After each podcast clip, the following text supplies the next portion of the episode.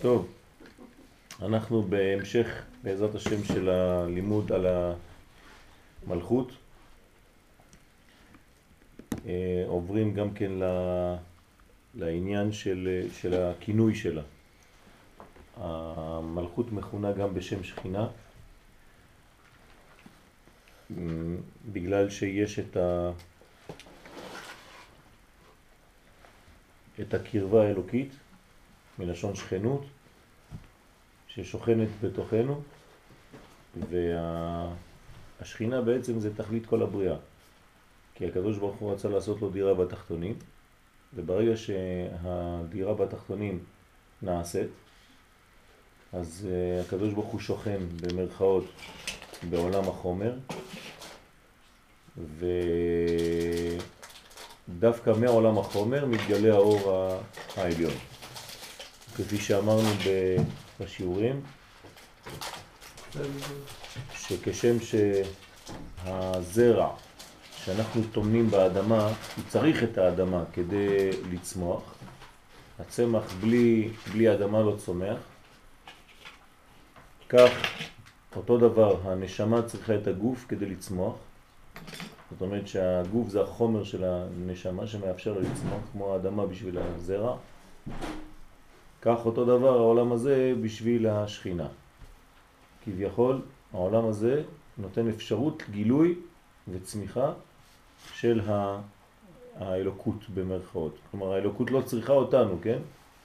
אבל הקדוש ברוך הוא ברא מנגנון כזה, צורה כזאת, באופן כזה שהעולם הזה הוא המקום של הגילוי שהקדוש ברוך הוא תכנן בבריאת העולם כדי שתהיה גם כן שותפות לתחתונים ו- וכו'. אז אנחנו עכשיו... למה בעצם הכלי הזה לא משתפר? הכלי גם משתפר, בוודאי שהוא משתפר. כשהנשמה יורדת לתוך הגוף, לא רק הנשמה אה, גדלה, אלא עצם העובדה שהיא נכנסת לתוך הגוף, היא משפרת את הגוף, היא מזככת את הגוף יותר ויותר. למה הוא מסכים? מתקדמים, מתקדמים, אז הדברים נעשים יותר. למה הוא מסכים? להסכים זה לא אומר שאין שיפור. זאת טעות לחשוב שהזקנה זה חוסר שיפור. הזקנה בתורה היא דווקא אה, בניין של, אה, של קניין. כלומר,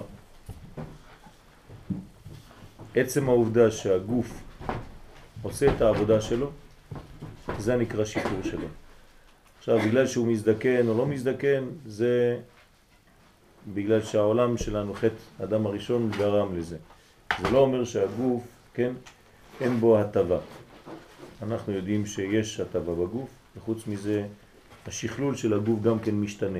מה שהיה אדם לפני אלף שנה הוא כבר לא אדם של היום.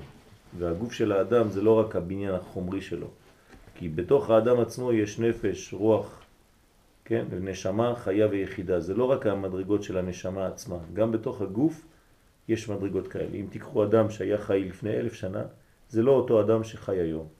הכל השתפר אצלו, גם מבחינה מדעית, גם מבחינה מנטלית, גם מבחינה של, של התקדמות. אז העולם כן מתקדם, ההפך מהחיות שבשביל שייצא עוד איזה, לא יודע, רגל יותר ארוכה לג'וק, אז צריך לו איזה מיליון שנה.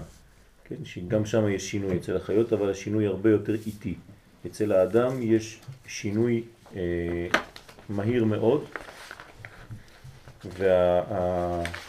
והבניין וה, שלו הוא לא רק בניין אה, גשמי, פיזי, כמו שאנחנו רואים, אלא בניין נפשי, מוסרי. כן? אז לא צריך גם כן ליפול למלכודת ולראות רק את החלק החיצוני של, של האדם כגוף מזדקן, אלא את החלק המוסרי שלו, שהוא לא נשמה, הוא גם כן גוף. אבל כן? לא הייתה פגיעה מאז שבית המקדש קרה? לא. הייתה, הייתה ירידה לצורך עלייה. אם אנחנו מבינים שכל בית מקדש שחרב, אז הוא הבסיס לבית מקדש חדש, יותר גבוה, אז אין שום עניין של ירידה. כן? באופן אבסולוטי אין ירידה בכלל בעולם, אין דבר כזה. זה תמיד עליות, וזה נראה כירידות, כן? כמו שבעלות השחר זה נראה כיותר חשוך, אבל מבחינה מדעית, פיזית, זה לא נכון. אין דבר כזה. כל מדען יגיד לך שאין דבר כזה שלפני עלות השחר יש יותר חושך, זה לא, זה לא עובד בכלל. אבל אנחנו מרגישים ככה.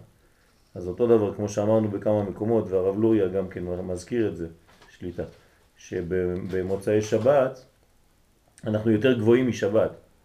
למה? כי אנחנו כבר על בסיס של שבת הבאה. אז אפילו מוצאי שבת, שמבחינתנו זה נפילה, זאת בעצם העלייה.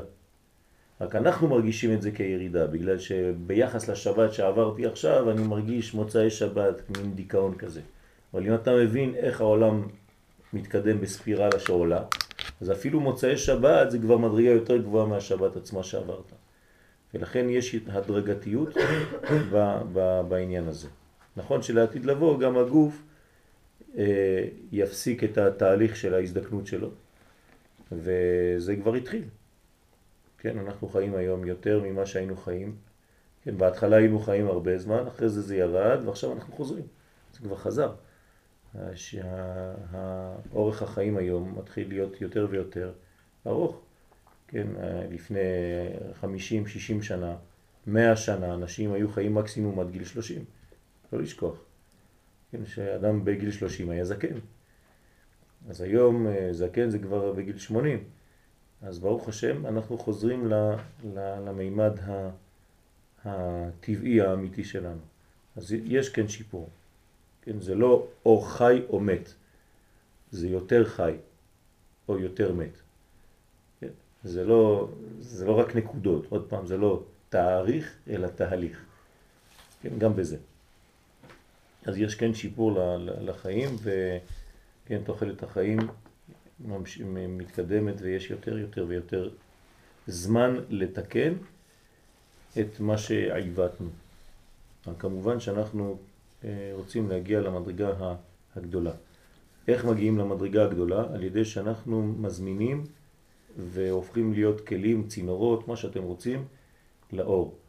כמה שאנחנו יותר מגלים את האור, כמה שהאור יכול לעבור דרכנו יותר, כמה שאנחנו לא מפריעים לו, ככה השכינה יותר קרובה אלינו. אז אנחנו עכשיו נדבר על השכינה, שזה ממשיך בעניין לאה ורחל. אני מזכיר רק שהמלכות בנויה משתי מדרגות, מדרגה עליונה ומדרגה תחתונה, רוחנית וגשמית במרכאות, נסתרת וגלויה, הנקראות ברמז בשם לאה ורחל. המדרגה העליונה נקראת לאה, המדרגה התחתונה נקראת רחל, ביחד שתיהן הן, הן בונות את, ה, את הבניין הרוחני הזה. כן?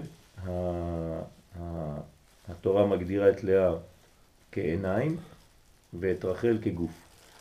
זאת אומרת נשמה, העיניים זה המראה, הצינור שדרכו עוברת הנשמה, ורחל, כן, פותח את ידיך ומשביע לכל חי רצון, ראשי תיבות רחל, לכל חי רצון, זאת אומרת שזה המדרגה התחתונה, שזה בעצם המלכות. אז בואו נראה מה הפסקה הראשונה שהיא לקוחה מדרך השם לרמח"ל, זצ"ל, אה, אומר לנו בעניין הזה. אז השכינה וגדרה. הנה הבורא יתברך שמו, הוא מלך על כל הבריאותיו, הבריות או בריאותיו.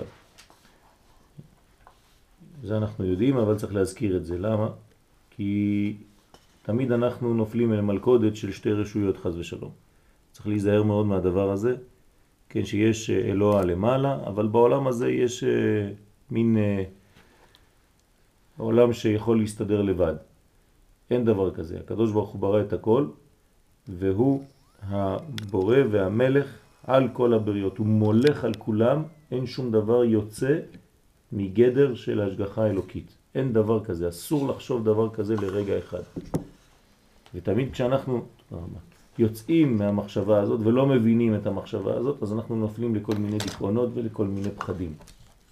כלומר, כל הפחדים שיש לנו, כל הדיכאונות שיש לנו, כל החסרונות שיש לנו, כל ההיסוסים, באים מעצם העובדה שלפעמים ברגעים מסוימים בחיים שלנו אנחנו מאבדים את ההבנה, את ההפנמה שהקדוש ברוך הוא נמצא גם בסיטואציה הזאת. וברגע שאתה יוצא מזה, אז אתה חושב שברגע הזה אף אחד לא משגיח. ופה, ברגע הזה, בסוגריים האלה, אתה נופל למלכודת של מה אני אעשה, מה יקרה וזה, כאילו אין בעל הבית באותו רגע. כן? כלומר, איבדת לרגע אחד את האמונה. זה יכול להיות כמה פעמים ביום.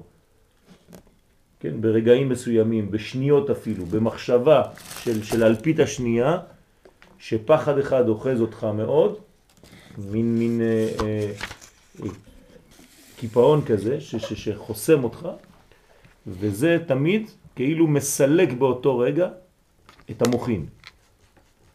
כלומר, המוחין מסתלקים באותה שנייה, באותה אלפית השנייה.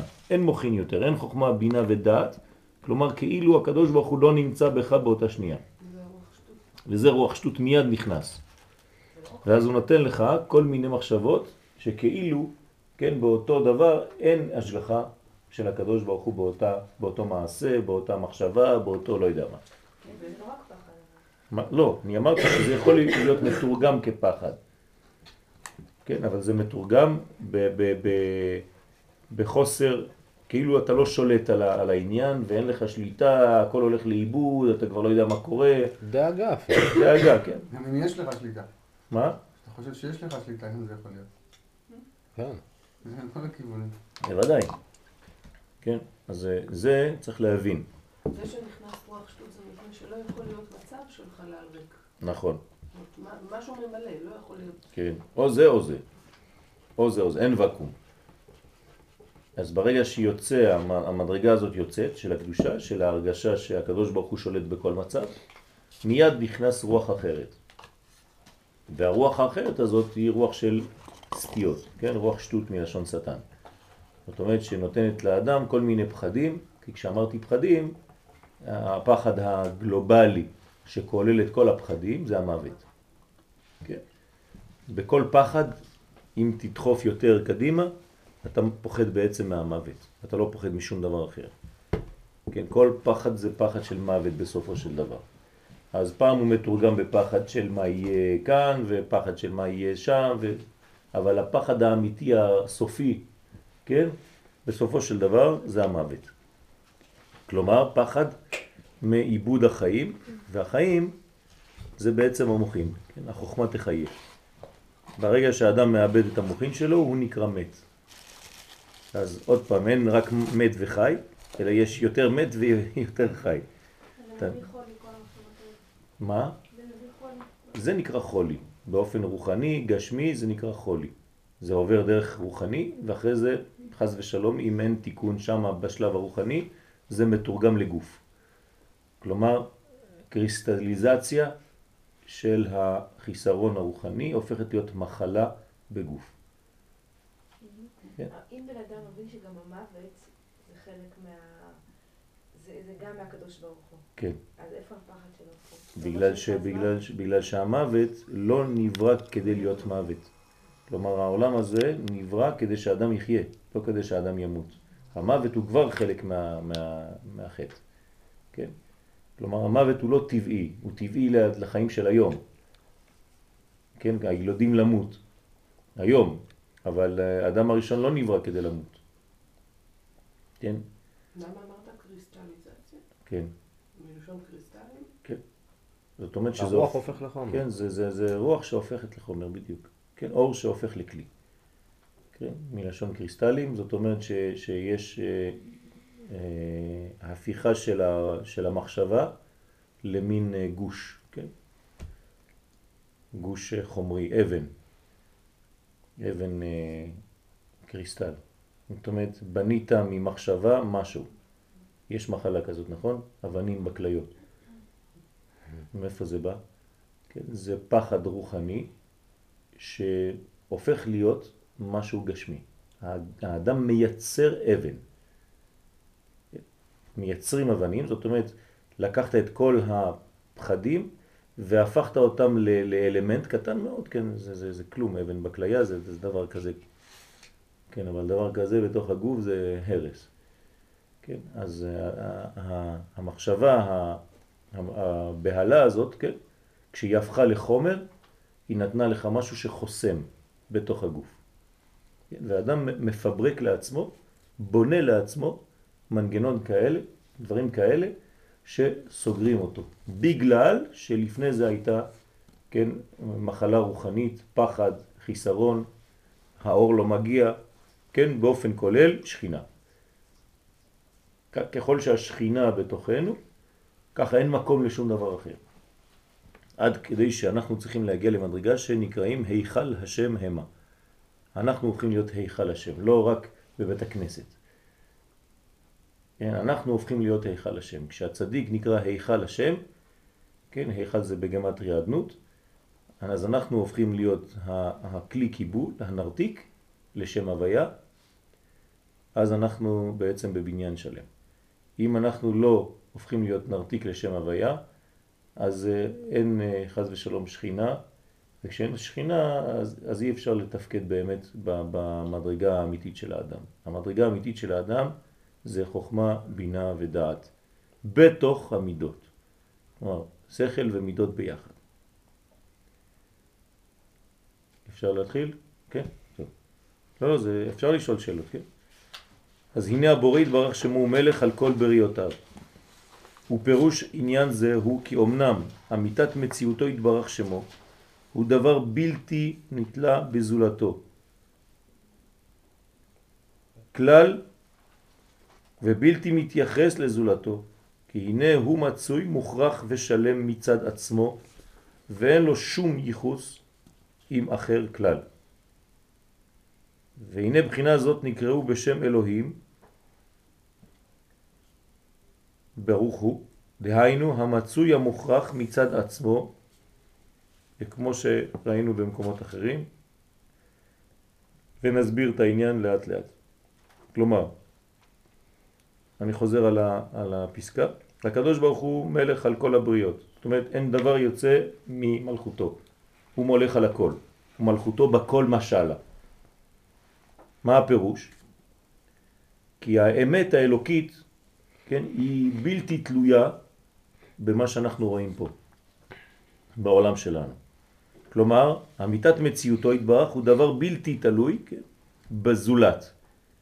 זה אמת מוחלטת. לא חשוב מה אתה רואה פה, מה התגובות שיש פה, מה קורה בעולמות האלה, התחתונים. שום דבר לא מתייחס לאמת האלוקית. האמת האלוקית היא אמת, מוחלטת. מה שאתה רואה פה זה דברים שהם לא משנים את מציאותו. שום דבר של פה לא משנה מציאות אלוהית. כן, חז ושלום לומר שהקדוש ברוך הוא משתנה עקב דברים שאנחנו עושים פה או לא עושים פה. הקדוש ברוך הוא אין לו שינוי. אז אה, אה, מה משתנה? משתנה הגילוי שלו. הגישה שלו לעולם היא משתנה. כלומר, מי פותח או סוגר את הגילויים? אנחנו בעצם. הוא מבחינת עצמו תמיד אותו אור. ונתנו כמה פעמים את הדוגמה של האור שנכנס דרך החלון לחדר, או שאני סוגר את התריסים או שאני פותח את התריסים. אז בחדר מי שנמצא פה הוא רואה חושך, פחות, אור, קצת, עוד, יותר, כן? אז אומר לך תראה איזה שינוי, הקדוש ברוך הוא משתנה כל רגע. זה לא נכון. האור תמיד אותו אור, אין שינוי באור, ואתה משחק עם התריסים, לפעמים אתה עושה טעויות, אז אתה סוגר את התריס. כן, זה החטאים. החטא סוגר, הפגם סוגר. אז האור פחות נמצא בחדר. וכשאתה פותח יותר, אז יש יותר הערה בתוך החדר. אז שום דבר לא קרה לאור, אבל מה שאתה מקבל מהאור זה משתנה. כי הנה הוא מצוי מוכרח ושלם מצד עצמו, כמו האור. כן, להבדיל, אבל זה, כן, רוחניות, אין בה שינוי ושום דבר לא משתנה שם בצד עצמו, הוא מוכרח ושלם תמיד. הקדוש ברוך הוא זה שלמות, אנחנו לא מבינים אפילו, אין לנו הגדרה של הדבר הזה, של הכוח הזה, אנחנו לא מבינים על מה אנחנו מדברים בכלל. דלת מחשבה תפיסה בכלל וכלל. אבל אנחנו מבינים שזה דבר שלם, שזה כוח שלם שאין בו שום חיסרון ופגם ושום בקשה. ואפילו כשאנחנו אומרים שרצה, זה לא רצה בגלל שחסר לו, כן? אלא אנחנו אומרים את ההגדרות כפי שאנחנו בני אדם מדברים. זהו, התרגלנו לדבר בצורה כזאת. אז כשאני רוצה, חסר לי. אבל אני לא יכול להגיד שכשהקדוש ברוך הוא רצה לברוא את העולם, חסר לו משהו. השתעמם לו, כן? פתאום הוא רצה לברוא עולם. אין דבר כזה. הוא שלם בפני עצמו, וכל החסרונות הרם רק מבחינתנו. ואין לו שום ייחוס עם אחר, כן? כלל. זאת אומרת, הוא אחד ואין שני, אין דבר אחר, שלם בתכלית השלמות. והנה בחינה זאת נקראו בשם אלוהים. נקראהו בשם אלוהים, ברוך הוא. זאת אומרת, האלוהות, דהיינו המצוי המוכרח מצד עצמו. אז באופן כללי הוא קורא לו פה אלוהות. אבל אלוה זה כן דבר מתייחס. נכון, נכון. כי זאת אומרת, היית, היית אומר, אולי היה עדיף לקרוא לו בשם הוויה, או, או אין סוף ברוך הוא. כן? למה הוא הגדיר אותו בשם אלוהים, שזה דווקא המדרגה שכן מתייחסת לעולם שלנו. דווקא לומר לך, שכשאתה רואה אלוהות, אל תתבלבל. כלומר, אם אומרים לך שם הוויה, אז אתה אומר, בסדר, זה, זה, כן. אבל אלוהות זה כן משתנה. זה לא נכון. זה לא משתנה, מתייחס. מתייחס, אבל לא משתנה. זה מה שהוא בדיוק אומר. הוא מתייחס לעולם שלנו, אבל זה נשאר אלוה. כן? שהוא בלתי בעל שינוי, בלתי בעל תמורה. אין לו שינוי כלל. למרות שהוא מתייחס לעולם הזה והוא אפילו נקרא ברבים, כן? אלוהים.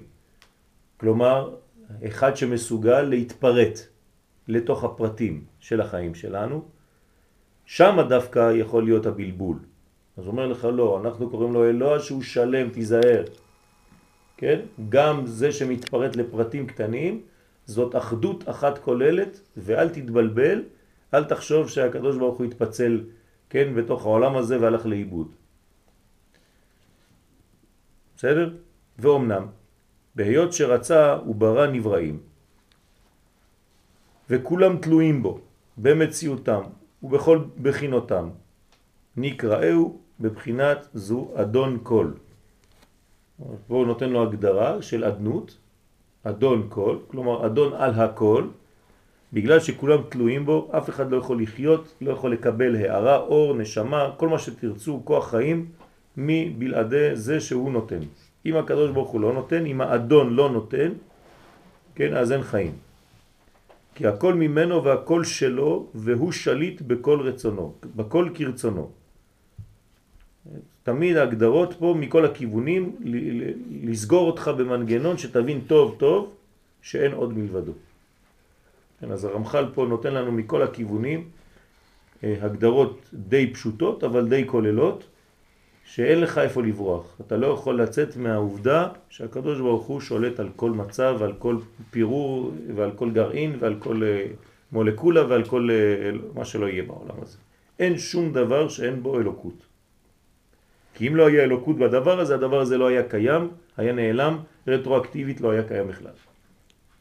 זאת אומרת שהקדוש ברוך הוא ממלא כל אלמין. חוץ מזה שהוא סובב כל אלמין, ואנחנו לא מדברים בכלל בינתיים על זה, אבל אפילו המילוי שלו, כן, ממלא כל אלמין, הממלא כל אלמין הזה אין לו שינוי, אבל הוא מתלבש ברמות שונות. הוא ייראה, כן, בדף הזה בצורה של דף, ובאדם בצורת אדם. אבל אצלו אין שינוי. בסדר? זאת אומרת, אני מגלה ברמות שונות את אותו קודש, אחד, שאין לו שינוי בכלל.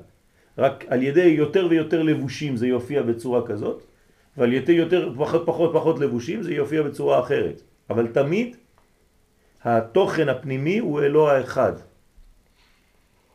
ולכן אל תתבלבלו, יש אותה אלוקות בכל מקום. רק הלבושים נותנים לנו, כן, יחס אחר לאלוקות הזאת.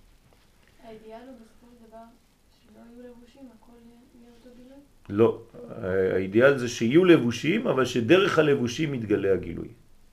כן, כלומר, דווקא הפוך, אם זה היה אידיאל שלא יהיו לבושים, אז לא היה הקדוש ברוך הוא בורא את העולם.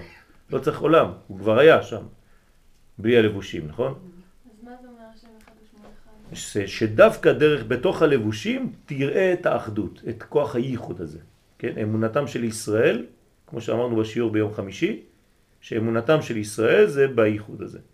שמע ישראל השם אלוהינו השם אחד, שמה שאתה חושב שזה דברים נפרדים, הכל אחדותו יתברך. דווקא דרך החומר. מה? מה זה שונה מה זה שונה מהיום? זה שלא שונה שום דבר כשאתה בא לידי ההכרה הזאת. זהו, זה מה שאנחנו מבקשים. זה לא, לא יהיה שינוי, זה רק שאנחנו נבין, נפנים ונחיה את זה לפי המדרגה הזאת. כן, נכון. ואז לא, לא צריך ללמוד אפילו אחד מהשני. לא ילמדו איש את רעהו, כן? כי כולם ידעו אותי. אז אנחנו כעם נהיה הצינור הזה, אנחנו נבראנו עם התכונה הזאת להראות לכל העולם את הבחינה האמיתית הזאת. כלומר, עם ישראל, כן, תהילת השם, תהילתי יספרו, זה העניין של, של, של עם השם, אנחנו נקראים עם השם, כן? עם זוג האלתא, עמך השם. עמך השם, זאת אומרת עם ששייך לשם. כמו שאמרתי בשיעור אתמול בבוקר, שאנחנו אה, אה, לא נקראים אומות העולם, נכון? הרי כולם נקראים אומות העולם, אז מה אנחנו? אומות שהן מחוץ לעולם, אומה שהיא מחוץ לעולם. אז אם הם נקראים אומות העולם, אנחנו לא בעולם. אז מה אנחנו, מה, מה זאת אומרת? שכל יהודי ויהודי יודע בפירוש שהוא גר בעולם הזה. כלומר אנחנו גרים בעולם הזה. אומות העולם הם שייכים, שייכות לעולם הזה. אנחנו לא שייכים לעולם הזה, אנחנו אומות, אומה שהיא מחוץ לעולם. ולכן בעולם הזה אנחנו נקראים גרים. עכשיו, כל גוי שרוצה להפוך, להיכנס לישראל, הוא מתגייר. זאת אומרת שהוא מכיר בזה שהוא גר. בעולם הזה. אז הוא יוצא מאומות העולם אל אומה שהיא מחוץ לעולם, שהיא מרגישה ויודעת שהיא גרה. הופך להיות הגר של העולם. נכון. כן.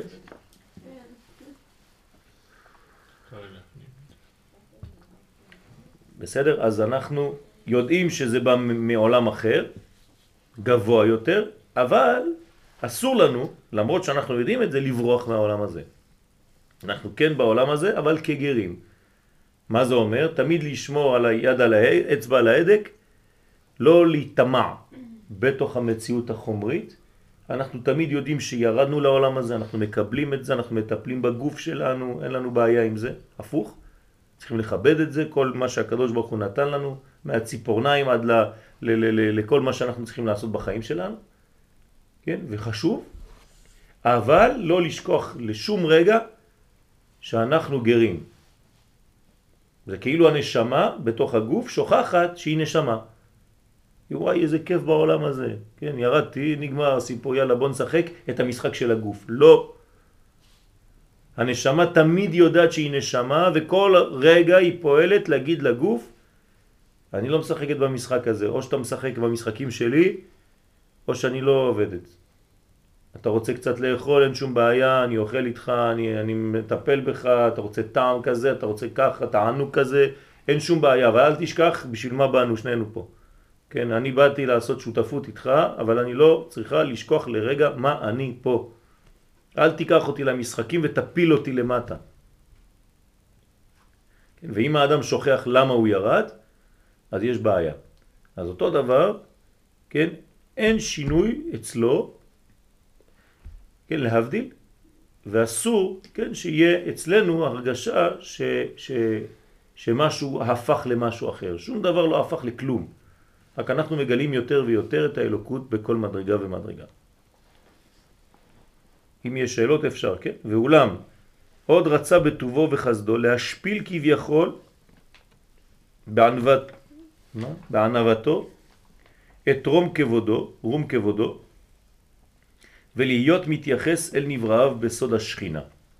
עכשיו, הקדוש ברוך הוא יודע שאם הוא נשאר ברמה הזאת, האינסופית, הבלתי נתפסת, ה... כן?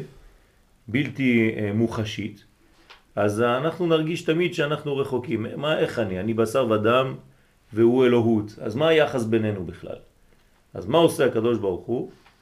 תהליך של ענבה, של צמצום, זה נקרא ענבה, והוא יורד למדרגה כביכול, מתעבה למדרגתו של האדם. כן, הופך להיות עבה יותר ויורד למדרגות נמוכות יותר, להתאים את עצמו למדרגה הנמוכה. איך הוא עושה דבר כזה? אז אנחנו קוראים לזה בתורת הסוד בשם צמצום. כלומר, השוואה של הצורה האלוהית למדרגה האנושית של היום. איך עוד יותר אפשר לראות את זה? שיש הלכות שבעצם הן לא צריכות להיות קיימות בכלל בעולם. למשל, הלכות מלחמה. יש הלכות למלחמה, נכון? זה נורמלי? זה לא נורמלי, לא צריך להיות מלחמה בעולם הזה. בשביל מה מלחמה? מה אתה מביא לי הלכות, הלכות מלחמה? לא צריך הלכות כאלה, אלא בגלל שהעולם הזה בנוי מכל מיני מדרגות שגם אם אנחנו לא מגלים את מלכותו יתברך דרך הבניין של ישראל כמו שצריך, אז יש מלחמות, נגלה את זה בצורה אחרת.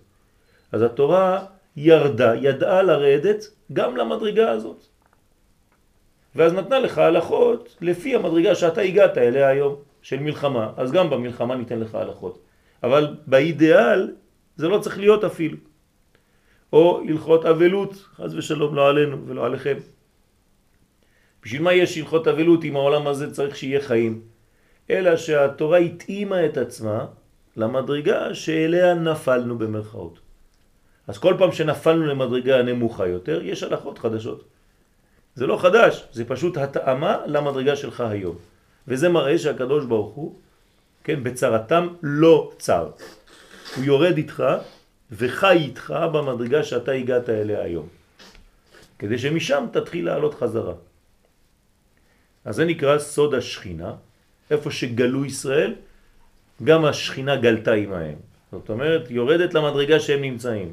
גלות זה מדרגה תחתונה מאוד, ולמרות זאת גם השכינה הולכת איתך עד לשם. היא ממשיכה איתך, יורדת איתך למדרגות. זה רמז, זה לא רק שיצאנו מארץ ישראל.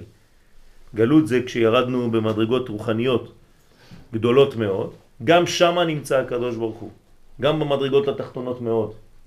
למה? כדי לא לעזוב אותנו ולהגיד אני עד כאן, מכאן אני, אני, לא, אני לא ממשיך איתך, אין דבר כזה. איפה שאנחנו יורדים, הקדוש ברוך הוא כביכול יורד איתנו עד לשם, ואחרי זה אנחנו חוזרים והוא חוזר איתנו. עוד פעם, למה? כי אין מדרגה בעולם הזה שאין בה את האלוקות. בסדר? אז זה נקרא סוד השכינה. אף על פי שבאמת אין להם יחס עמו כלל. עוד פעם, זה, זה פרדוקס. אין יחס כי אין שינוי, ולמרות זאת זה נקרא שכינה כי הוא כאילו מתאם את עצמו למדרגה שאנחנו נמצאים בה. האם, האם הנשמה כן, יכולה להתקלקל בגלל שהיא יורדת לגוף? היא פשוט מתלבש, אתה מלביש עליה, אז אתה פחות רואה אותה, אבל היא בעצמה קודש, תאורה. אבל בגלל שיש כיסויים, כיסויים, כיסויים, אתה תגיד, וואי, תראה מה עשיתי לנשמה. כן, אתה קלקלת את הנשמה שלך.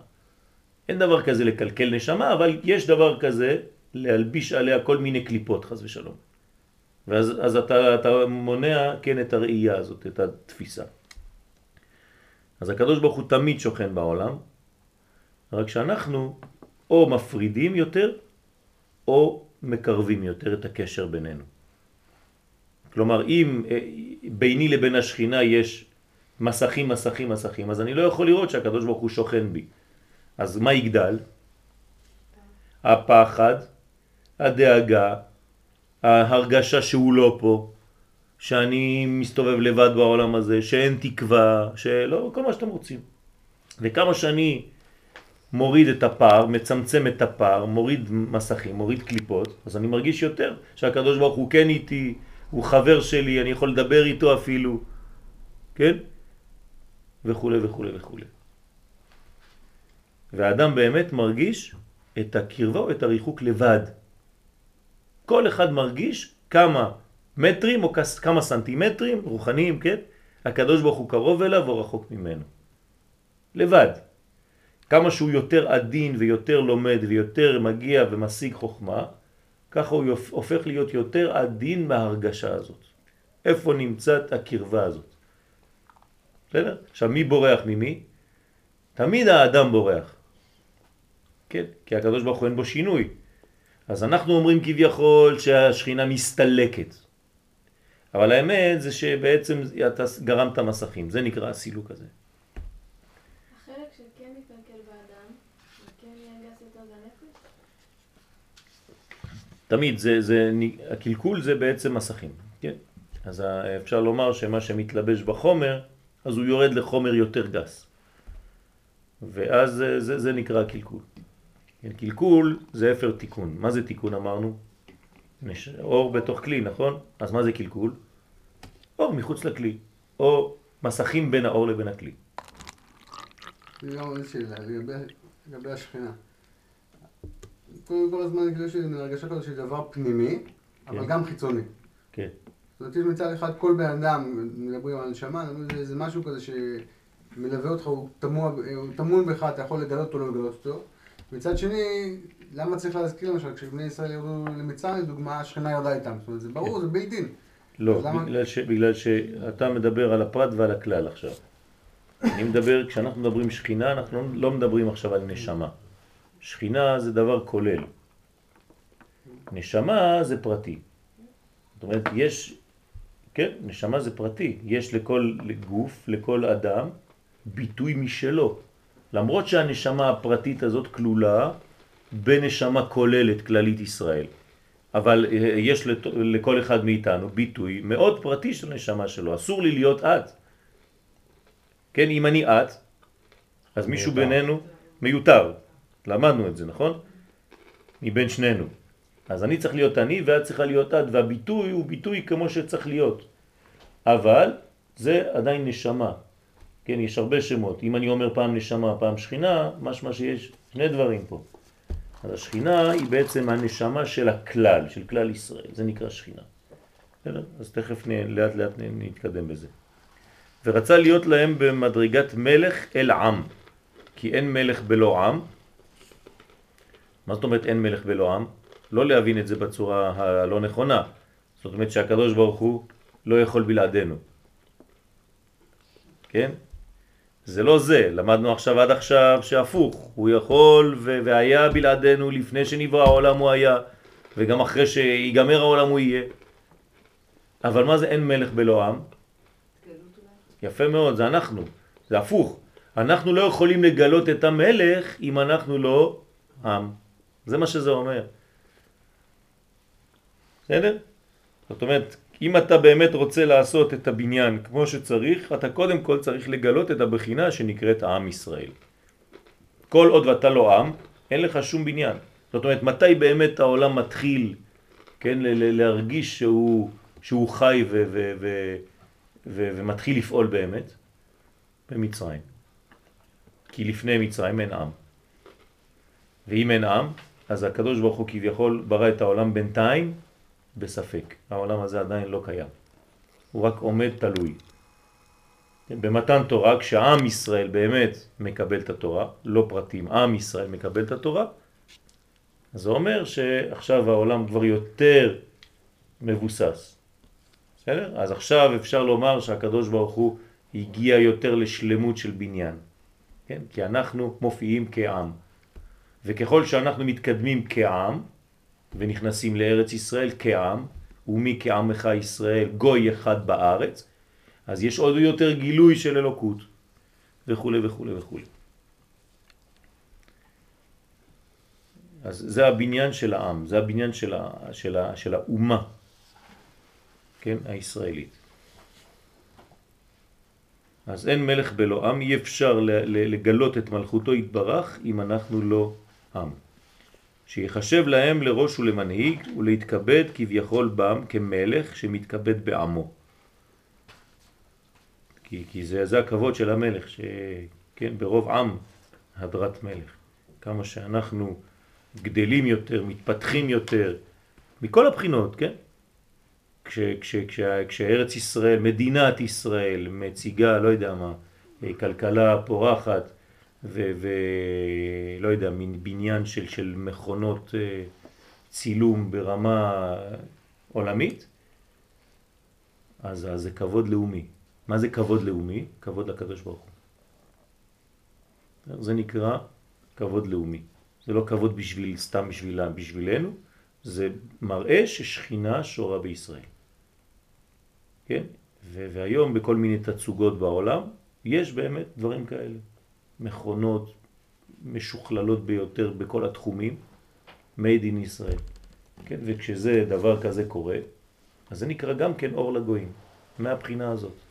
אור לגויים זה לא רק לתת שיעורי תורה, אלא להראות שאנחנו יכולים להגיע למדרגות ולעזור לעולם הזה, כי כל העניין שלנו זה לעזור לעולם הזה, לבנות אותו יותר, לשכלל אותו יותר, כן? ולגלות את מלכותו יתברך בחומר, גם בחומר. וכעניין שנאמר ברוב עם הדרת מלך, ובבחינה זו נקראהו מלכו של עולם. תשימו לב עכשיו, הוא עבר מאלוהים לאדון הכל, מלך, כן, של עולם, רואים שיש הדרגתיות. אז זה נקרא מלכו של עולם, והנה בבחינה זו הוא נחשב לנו לראש ומתכבד בנו. כלומר הכבוד שלו עובר דרכנו, אנחנו כאילו מלבישים. נכון? איך נקראים הלבושים לאדם? הכבוד של האדם, נכון?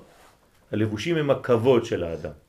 אז אנחנו מלבישים על הקדוש ברוך הוא, ואנחנו הכבוד שלו.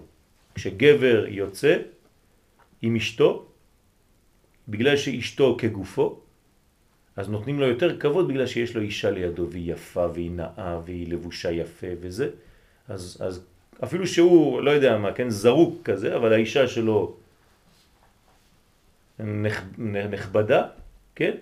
אז כולם אומרים לו שלום יפה, שלום גברת, שלום זה, כן? וזה הכבוד שלו. כן, ויש אנשים שקצת מעוותים את המציאות הזאת והם יוצאים כאילו עם חלון ראווה. אז מלבישים את האישה מכל מיני פנטזיות שיש להם בראש, כי, כי זה הכבוד שלהם. אז uh, מסכנה היא כמו בובה כזאת, מלבישים אותה בכל מיני דברים, uh, השם ישמור, אבל הם מבינים בתת מודע שהיא מייצגת את מה שהוא רוצה להיות. האמת שזה נכון. מה? הוא לובש אותה. בדיוק, בדיוק. היא המעיל שלו. אפשר לומר שמבחינת מלכו של עולם, זה הבחינה הראשונה שמתוארת פה, שזה יחס מלמטה למעלה. כן, כן. מלך זה, אין מלך בלא עם. זאת אומרת, אם אתה ממטה למעלה לא עושה את העבודה, אם אתה לא המלכת אותו, למרות שהוא קיים, אבל הוא לא הופך להיות בחינת מלך בשבילך. אז אם אין מלכות, אין גילוי. כי מלכות זה ברכה, זה כל השפע יורד מהמלכות. כלומר, בראש השנה, אם אנחנו לא ממליכים את הקדוש ברוך הוא, אין אוכל. כלומר, כל, כל רגע שאתה לא מבין שהקדוש ברוך הוא המלך, אז אתה לא מקבל שום שפע. גם מלך זה בית השרק. כן, מלך זה בית השרק, יפה. יש שריקה להם ואקבצם. כן, אתמול, אתמול בבוקר למדנו על, ה, על המדרגות שהן בתשרק או באבגד. כן, בשיעור של הבוקר שמשום מה אנשים כבר לא באים, אז אני מזמין אתכם לחזור לשיעור. וגם אנחנו חייבים לעבוד עבודתו ולשמוע אליו, מה? כן, נכון, זה צריך לבוא לשיעור. סדר האותיות, ממטה למעלה או ממעלה למטה.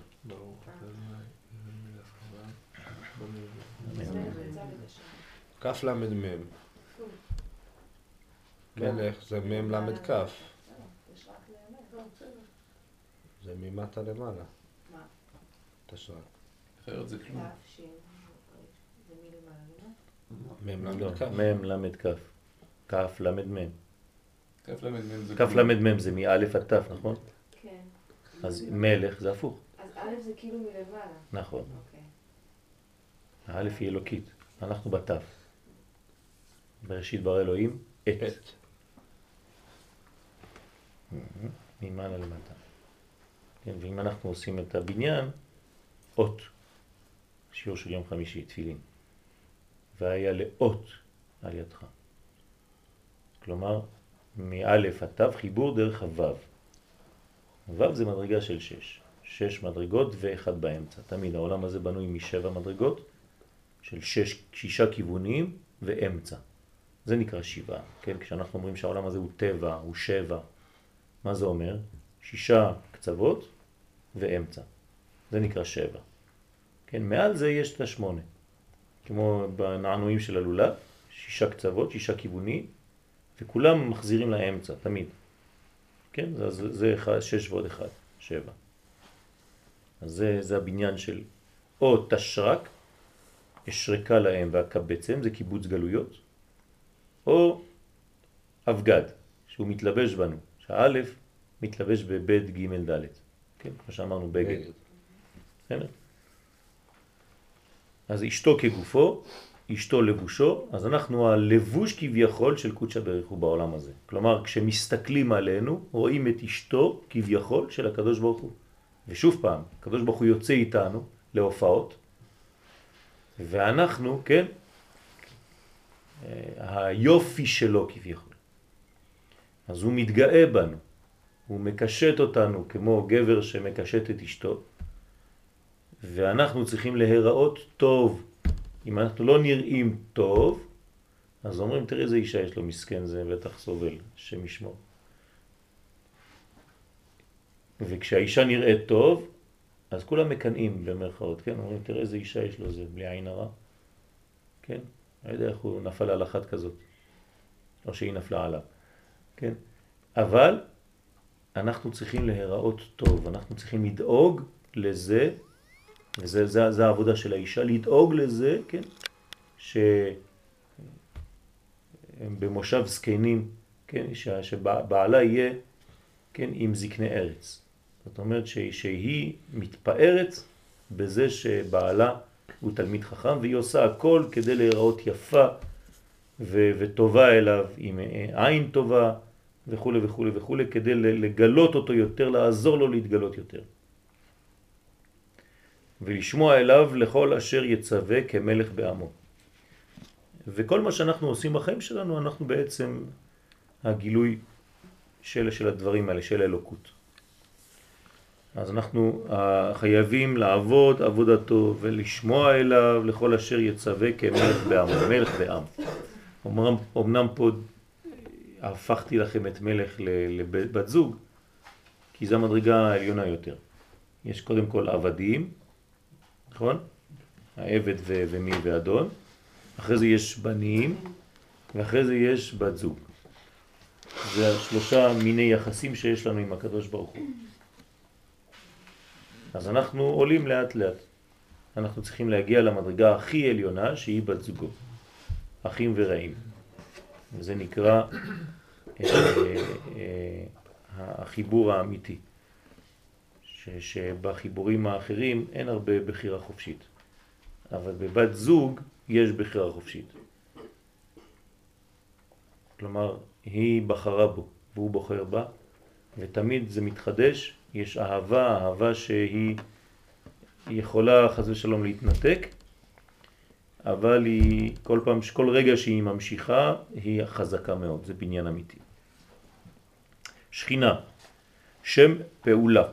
כיוון שהשפילה מעציל ברוך הוא את כבודו להיות במדרגת מלך אל הנבראים, כלומר זה השפלה מצד, מצד האלוקות, להיות מלך ביחס לנבראים, וכמו שראינו למעלה, כנ"ל, משם ואילך ראוי שיתעורר המעציל יתברך בפועלו, כפי התעוררות שיקבל מן התחתונים. זאת אומרת, ברגע שהוא נתן את הדחיפה הראשונה, עכשיו האדם צריך להיכנס לפעולה. מתוך הפעולה האלוהית מתחילה הפעולה האנושית. זה לא מתחיל הפוך, כן? תמיד זה מתחיל ממעלה למטה, ואחרי זה ההתעוררות, השלב ב' זה ממטה למעלה. כן? מתוך האור, כן? הכלי מתחיל לפעול ולגלות את הפעילות הרוחנית הפנימית. ועל כן הפעולה הראשונה שפעל בברואיו היא השגחתו על התחתונים ושכינתו בקרבם. זה הפעולה האלוהית. קודם כל הוא משרה שכינתו יורד כביכול. ונקראת פעולה הזאת שכינה. כלומר פה זה הופך להיות שם פועל. שכינה זה לא סתם שם של משהו. מה זה שכינה שווה שתי נקודות, טק טק טק טק טק, אלא פה זה כאילו אתה אומר ירידה. שכינה שווה ירידה, גילוי, אה, קרבה. כן? התקרבות, פעולה, ממש שם של פעולה. אז השכינה בפי חז"ל להורות שבבוא המעציל יתברך לפעול פעולה, כלומר השכינה הזאת היא פועלת. זה לא סתם שהיא פה והיא נמצאת והיא מחכה ושיגלו אותה. מסכנה, היא עומדת ככה ולא עושה כלום. לא. השכינה כשהיא יורדת, כשהיא מתגלה, היא פועלת בעולם הזה. יש לה פעולה, עצם העובדה שהיא בחדר, זה לא פרווה ומחכה שתגלה אותה. היא פועלת עליך, משהו מתרחש פה, בפנים. וזה גם תשובה למה שאמרת, אם הגוף, כן, משתכלל מעצם העובדה שהנשמה בתוכו. כן. כלומר, בגלל שהנשמה בתוך הגוף, גם הגוף משתפר ונבנה ומטיב, כן, את עצמו יותר ויותר. בגלל שהנשמה פועלת בתוכו. אמרנו שהנשמה זה סוד החוכמה, נכון? המדרגה העליונה שהיא עם החיים. וכתוב שהחוכמה תחיה. מה זה תחיה? זה פעולה של חיים, של החייאה. כל רגע. כולם בחוכמה עשית. יש עשייה מתמדת של אותה אלוהות באדם. כלומר, לא, לא, לא, לא שובת לרגע אחד, הוא פועל בתוך האדם, בתוך המציאות כל רגע. גם בזמן חטא? גם בזמן חטא, כן? אם לא, לא יכול לזוז בכלל, כן? כלומר, יש תמיד פעולות, תמיד תמיד פעולות. עכשיו, האדם יכול לקחת את הכוח הזה, את האנרגיה הזאת, לחטא. כן? הוא, הוא, הוא ישתמש בכוח הזה כדי ללכת לגנוב. מה עושה גנב? משתמש בנשמתו לגניבה, וגם מתפלל לפעמים שלא יתפסו אותו, לקדוש ברוך הוא. כן? מה אתם חושבים? הגנב מאמין? ויש לו אפילו לפעמים תהילים בכיס שלא יתפסו אותו. כן? והוא הולך לגנוב עם הברכה. הקדוש ברוך הוא, אני רק נכנס צ'יק צ'ק ויוצא שלא יתפסו. בבקשה ממך, תעזור לי. הוא עוזר לו. כן, בוודאי, שזה לא עניין שהוא עוזר לו. אבל הקדוש ברוך הוא לא עוזר לו לגנוב. הוא פשוט משתמש בכוחות שניתנו לו בשביל זה.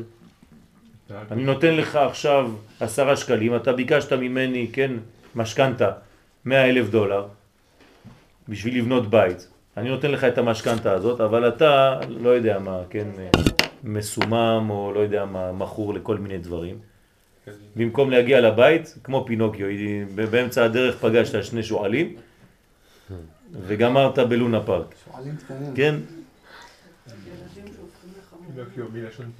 זה, זה, זה הסיפורים, זה הסיפורים של הילדים. אל תחשבו, בסיפורים הקטנים האלה יש את מוסר ההשכל, כן.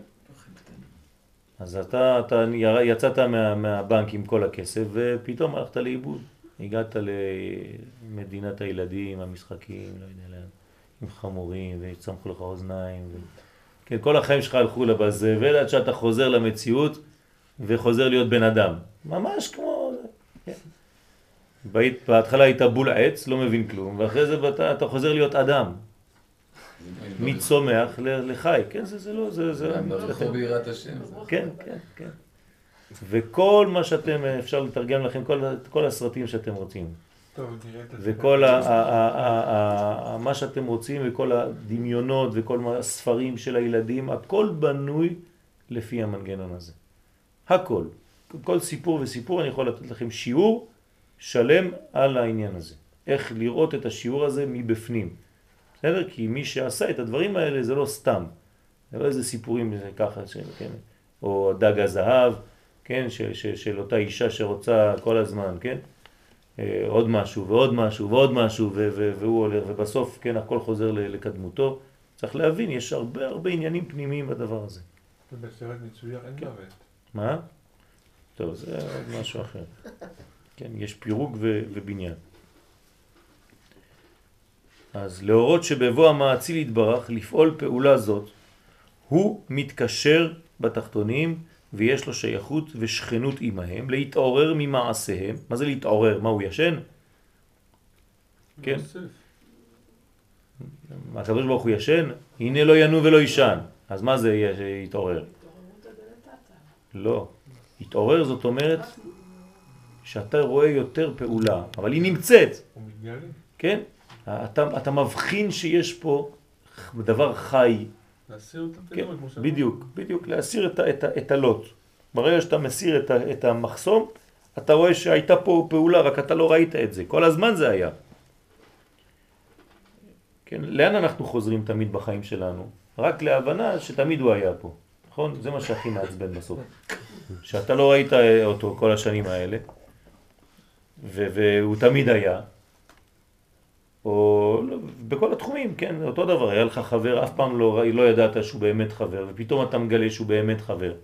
אז זה קצת מעצבן, כן, ש, שפספסת את זה כל השנים. אז אה, להבדיל אלף הבדלות, כשאתה חז ושלום מגיע למסקנה שלא ראית את הקדוש ברוך הוא והוא היה כאן, אז זה צער גדול, כן, צער גדול מאוד, שלמה לא הייתי בכל, בכל הפגישות שקבעת לי. מה זה קבעת עיתים לתורה? זה הפגישות עם הקדוש ברוך הוא. כל פעם שלא באת לשיעור, הקדוש ברוך הוא חיכה לך. מסכן, יושב ככה עם פרח, בגינה כמו טמבל, והזמין בשבילך שני כרטיסים, ואתה לא מגיע.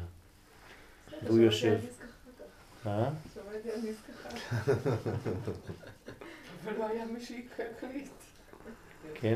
גם הפלסטיק, גם הפרח בהקלטה. כן. והוא ישב שם באיזה גן ציבורי, ואפילו השתזף. כן? תשימו לב, אני מתרגם לכם את המציאות, רק אנחנו לא מבינים את זה. אנחנו לא מבינים את זה. כמה צער אנחנו גורמים, כן? לא לקדוש ברוך הוא, כי, כי בעצם הוא לא משתנה, אבל ליחס בינינו. להבדיל זה גם עם ההורים. אותו דבר עם ההורים, אותו דבר עם האיש והאישה, אותו דבר עם הילדים, ואותו דבר עם כל דבר. כל דבר בחיים זה אותו דבר. אתה תמיד ב, ב, ב, בלחץ, ואין לך אף פעם זמן לכלום, ואתה מפספס את כל החיים שלך ככה. כן, כי, כי הרי אנחנו בלחץ, תמיד. אז, אז השעה כבר עשר, והילד או הילדה לא הלכו לישון, והוא אומר לך חיבוק, ואתה אומר לו אין זמן לחיבוק עכשיו, יאללה, תישן. ופספסת חיבוק. והוא פספס חיבוק ופספסת רגע של אהבה. והילד הולך לישון בלי החיבוק הזה, בשבילו הרסת לו את העולם. וכל דבר קטן כזה צריך לשים לב, צריך להיזהר, כי אנחנו תמיד, תמיד, תמיד זריזים וחושבים שיש לנו הרבה דברים לעשות חוץ מזה, שהם הרבה יותר חשובים. ואתה כבר כמה שנים לא מטפל בכלל בילד שלך, או בילדה שלך, או באישה שלך, או בבעלך, לא חשוב מי בעלך, כן? והיחסים הם חשובים מאוד לדעת לבנות את היחסים האלה. וכמובן, כן, להבדיל, אני מתרגם לכם את זה במונחים אנושיים, ככה עם הקדוש ברוך הוא. כל פעם שאנחנו מפספסים אותו, שיר השירים, כן? הוא בא, אנחנו בורחים, אנחנו באים, הוא הולך, אז, אז, מתי ניפגש כבר? העניין של יתים לתורה, הוא כל הזמן נפגש איתנו. נכון, אבל אתה לא כל הזמן נפגש. אז מה זה קביעת יתים לתורה? זה אמרתי לך, אתה לא מבין. הוא נפגש תמיד, הוא תמיד פה. רק כשאתה קובע עיתים לתורה, אתה מגלה עוד יותר קרבה. כן? ו- וצריך אה, לקבוע עיתים גם כן עם מ"ט. לכתוב. כן, היום זה לקבוע מקלד. טוב. אתה כותב קצת? צריך לכתוב, חידושים צריך לכתוב. חשוב לכתוב. כן, מי שכותב יכול לבנות מנגנון אחר כך. הכתיבה היא חשובה מאוד.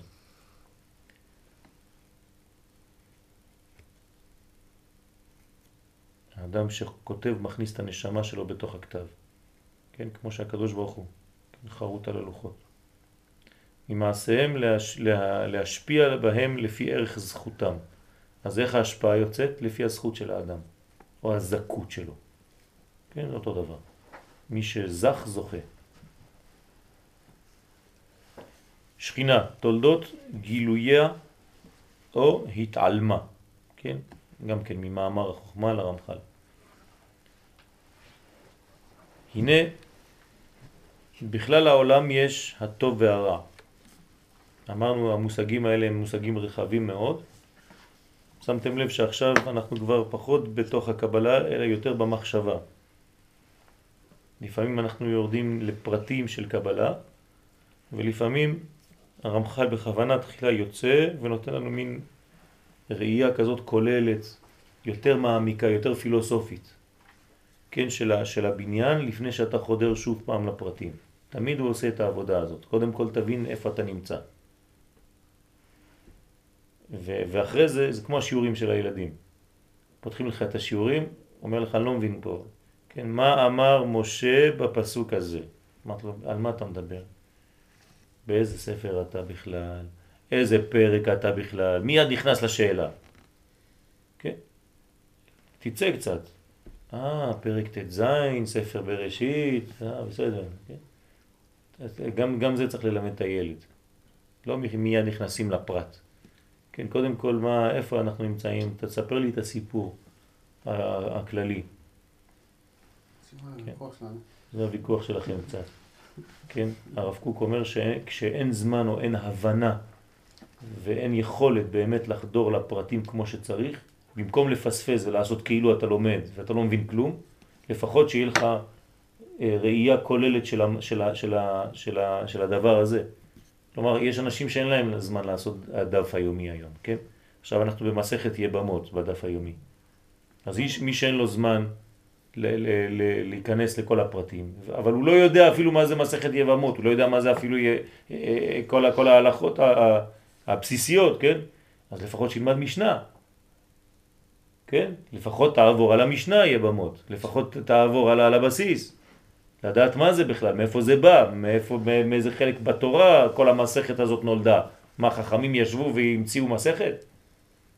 כן, מאיפה זה בא? כמה עריות יש, כמה זה יש, מי מייבם, מי לא מייבם, יש פרטים, צריך ללמוד את זה. ואם יש לך כמה אחים, מי מייבם? יש תור ביבמים? מי, מי, מי עומד בתור? וכו' וכו' וכו'. יש הרבה הרבה דברים אם האח חי, אם האח לא חי, אם הוא מת, אם הוא כבר... לפני, אחרי, בחייו, לא בחייו. צריך ללמוד. אז צריך להבין את הדברים, לפחות ברקע הכללי שלהם. שלפחות אם מישהו ישאל אותך בחוץ, כן, מה זה מסכת יבמות, אל תגיד לו כמו טמבל, אני לא יודע, אני לא לומד את הדף היומי. לפחות שיהיה לך, כן, עניין כללי, ידיעה כללית של הדבר הזה. אז הנה, בכלל העולם יש טוב ורע. מה זה טוב ורע? כן, זה כבר uh, ענק, כן? אנחנו לא ניכנס לזה עכשיו. ובמין האנושי, ישראל ואומות העולם. כן, ככה הוא חותך קשה. זאת אומרת, מה זה טוב ורע? אמרנו שטוב ורע, תמיד זה טוב, נכון? גם רע זה טוב, זה רק חוסר טוב. זאת אומרת חיסרון בטוב. האמת, מי צריך להביא לרע טוב? טוב. הטוב. כלומר, מי צריך להשלים את הרע כדי שהרע יהיה טוב? הטוב. אז בעולם, עם ישראל צריך להשלים את אומות העולם. עם ישראל יצא ממצרים ואומות העולם עדיין לא. אז אומות העולם מצפות ליציאתם ממצרים שלהם. ומי מסוגל להוציא אותם, לשחרר אותם? עם ישראל. וכשאנחנו לא עושים את העבודה הזאת, הם באים בתלונות ושולחים עלינו קסמים, תוציאו אותנו ממצרים, אנחנו עדיין בעולם של, כן, ימי ה...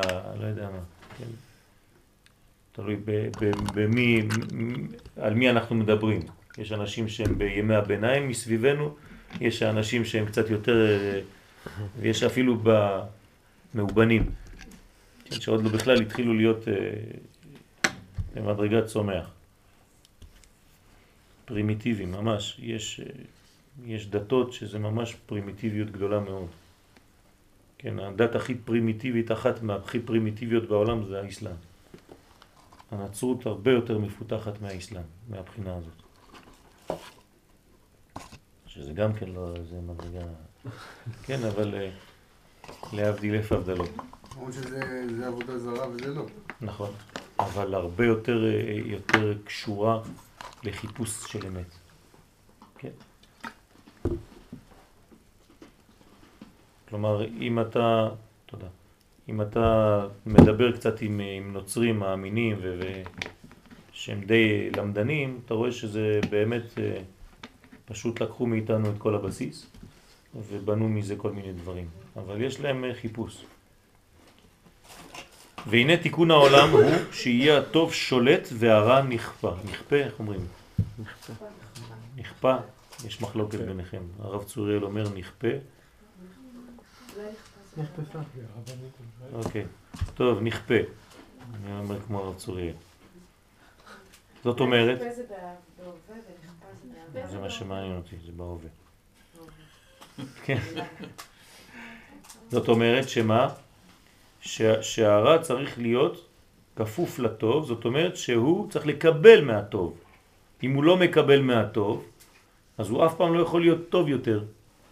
הוא תמיד יישאר בבחינה הזאת של חיסרון חז ושלום. כמו חווה ראשונה, שלא רצתה לקבל מרותו של אדם הראשון. אז היא הפכה להיות י'. כן, היא ברחה שם, היא מייללת עכשיו, כי הוא לקח לו אישה אחרת. כן, שהיא באמת אה, עצם מעצמה ובשר מבשרו. לזאת עיקר האישה. כן, כי היא קיבלה מרותו. כלומר, יש ביניהם חיבור ששניהם גדלים. ובמין האנושי ישראל שולטים ואומות העולם משתעבדות תחתיהם. זה הבניין, זה לא בגלל שישראל יותר גבוהים או יותר נמוכים. הקדוש ברוך הוא ברא בניין כזה, שאנחנו מגלים את האור האלוהי דרך הגוף שנקרא אומות העולם.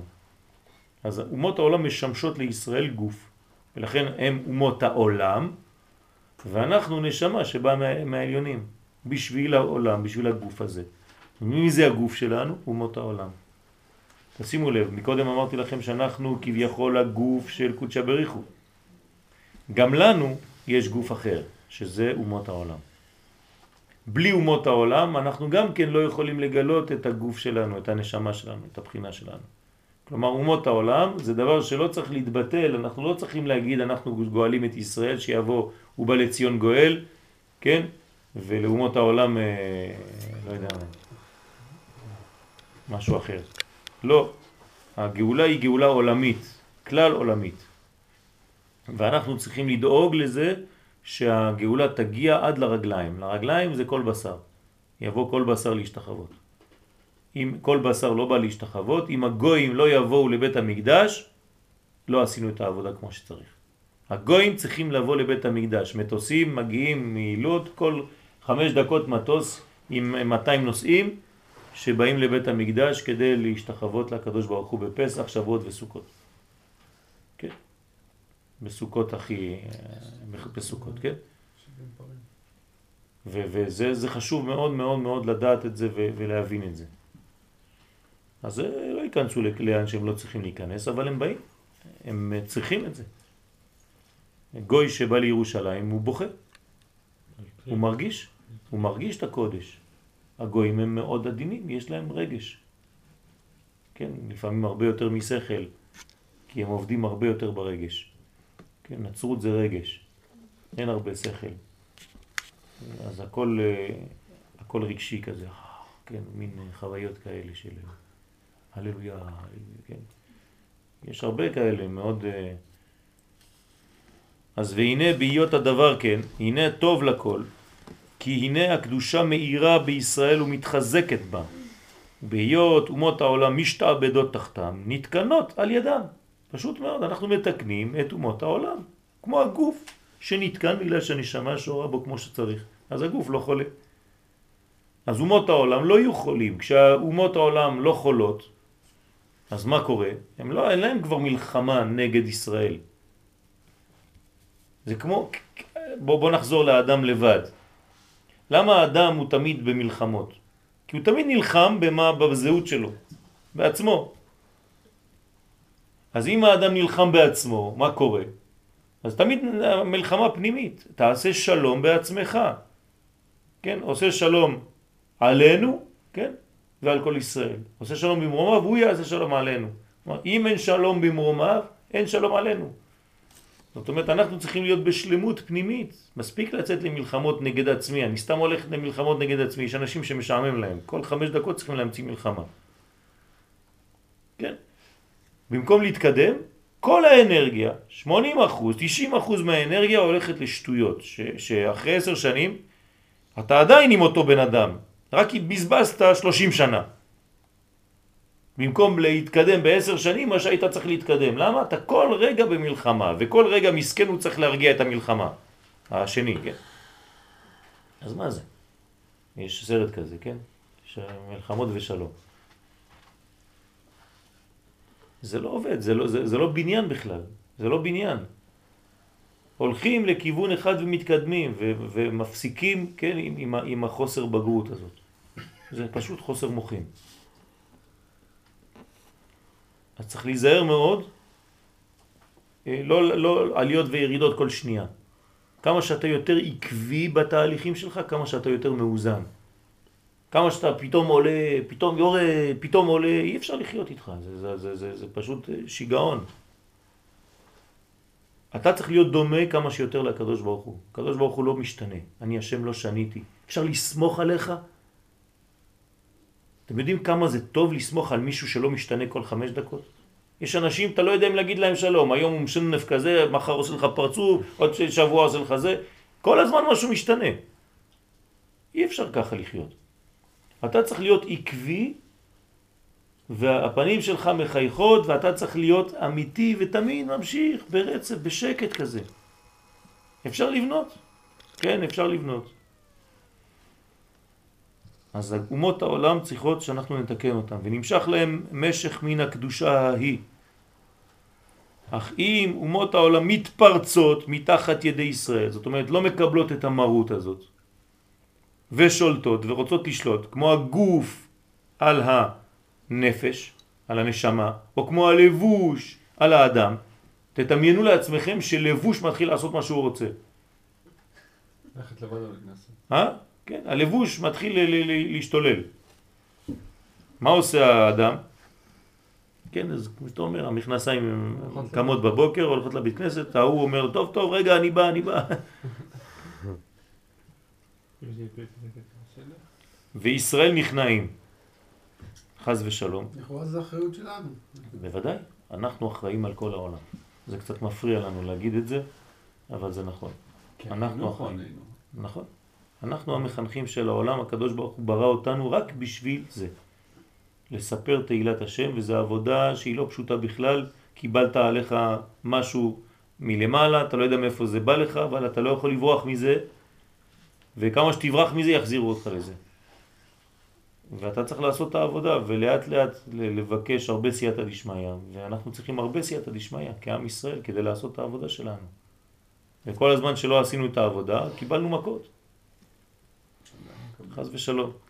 ואנחנו לא רוצים את זה, אנחנו רוצים להשתדל. נכון שאנחנו פחות מצליחים לפעמים, אבל לפחות שתהיה ההבנה הזאת שאנחנו רוצים לנסות. אפשר להגיד את זה לגוי? לא. אתה לא צריך, אתה צריך לעשות, אתה לא צריך להסביר לו מה אתה צריך לעשות. כן, אתה רק צריך לעשות. לא מלמדים את התורה הזאת לגויים. אבל אתה צריך להגיד לו, ש, ש, ש, ולהסביר לו, כשהוא יראה את, ה, את המדרגה שלך הוא יבין לבן, תאמין לי. הם יודעים את זה. נכון, בגלל, ש, בגלל זה אני אומר אסור להסביר בצורה כזאת. הם יודעים את זה. הם יודעים, הם יודעים את זה, מבינים את זה לבד. אני, אני יכול לדבר אישית על מה שאני מכיר. כן, כשאני נוסע ל, ל, לצרפת, אה, אפילו שאני נוסע לעבודה, כן, חומרית, של, של, של אומנות. יש לי 80 אה, ולפעמים 90 ומשהו אחוז של רוחניות, אפילו עם האנשים האלה, עם אומות העולם. ושואלות ובודקות ומנסות ומאוהבות מאוד את מה שישראל יש, יש מה לנו לומר, מה שיש לנו לומר. אוהבים את זה. פשוט באים לשיעורים, גויים רוצים ללמוד. אז אני צריך ל- ל- לתרגם את המילים שלי בנוס, במושגים אחרים, לאט לאט להיות עדין יותר ולהשתוות למדרגה הזאת. לא שחז ושלום אני בא מלמעלה, אבל יש עבודה, ישראל קיבלו תפקיד והם קיבלו תפקיד אחר, והם מבינים את התפקיד הזה. אתה צריך להסביר להם עם הרבה ענבה, שאתה לא עצמך, שהכל בא מלמעלה, עם, עם הרבה צניעות, והם מקבלים. תאמינו לי שהם מתקדמים. נכון. נכון, נכון, נכון, היא יותר קלה, אבל העבודה הכי קשה זה רק להיות כפוף תחת ישראל. זה הרבה יותר קשה משבע מצוות בני נוער. נכון, זה מה שאני אומר, זה תמיד ככה, אבל מי שלא מקבל את המרות של מי שמעליו, אז בעצם זה, זה, זה, אי אפשר לעבוד איתו. שבת השרשרת. כן, זה שרשרת, נכון. אז חס ושלום אם ישראל נכנעים, אז הנה ישראל מפסידים שהם בשפלות, בגלל שהם לא צריכים להיות במדרגה הזאת. והקדושה אינה מתחזקת בעולם, חס ושלום.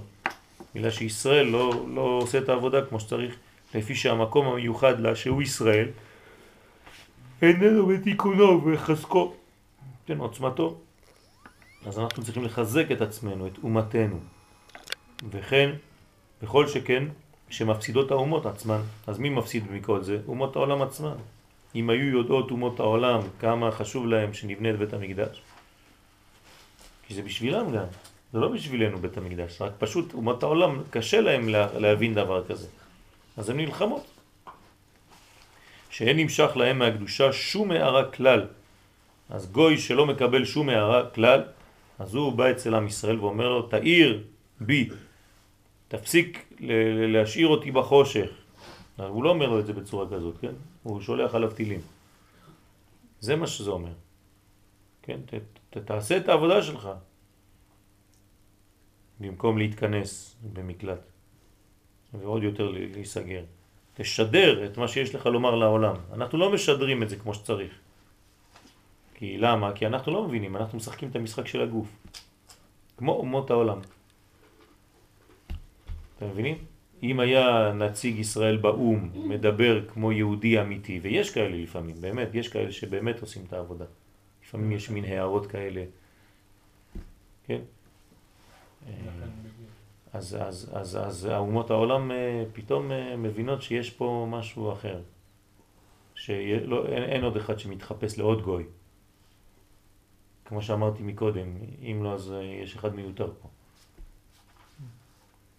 אגב, בדברים שלך נשמע כאילו משיח בן דוד צריך להיות מאומות העולם.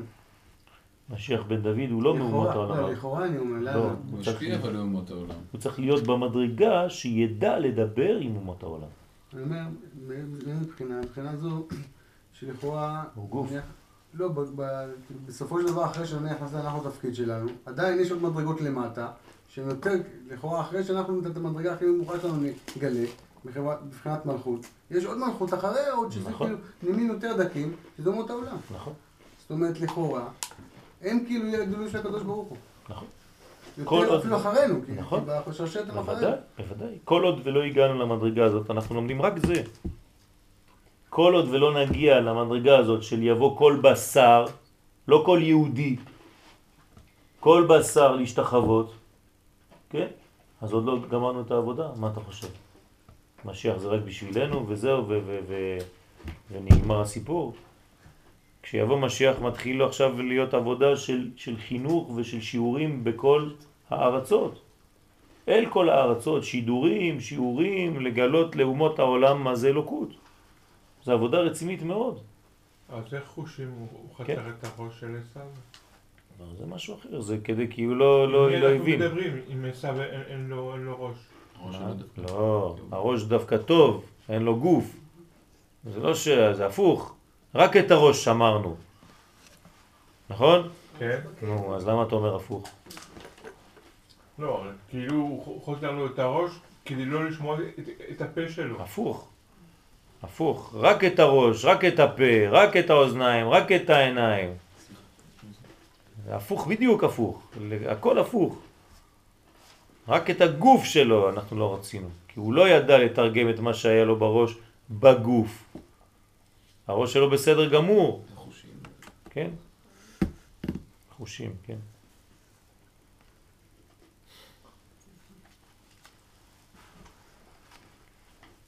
אז אה, כל עוד ולא הגענו למדרגה הזאת, אז לא, לא עשינו את העבודה, עוד לא נגמר.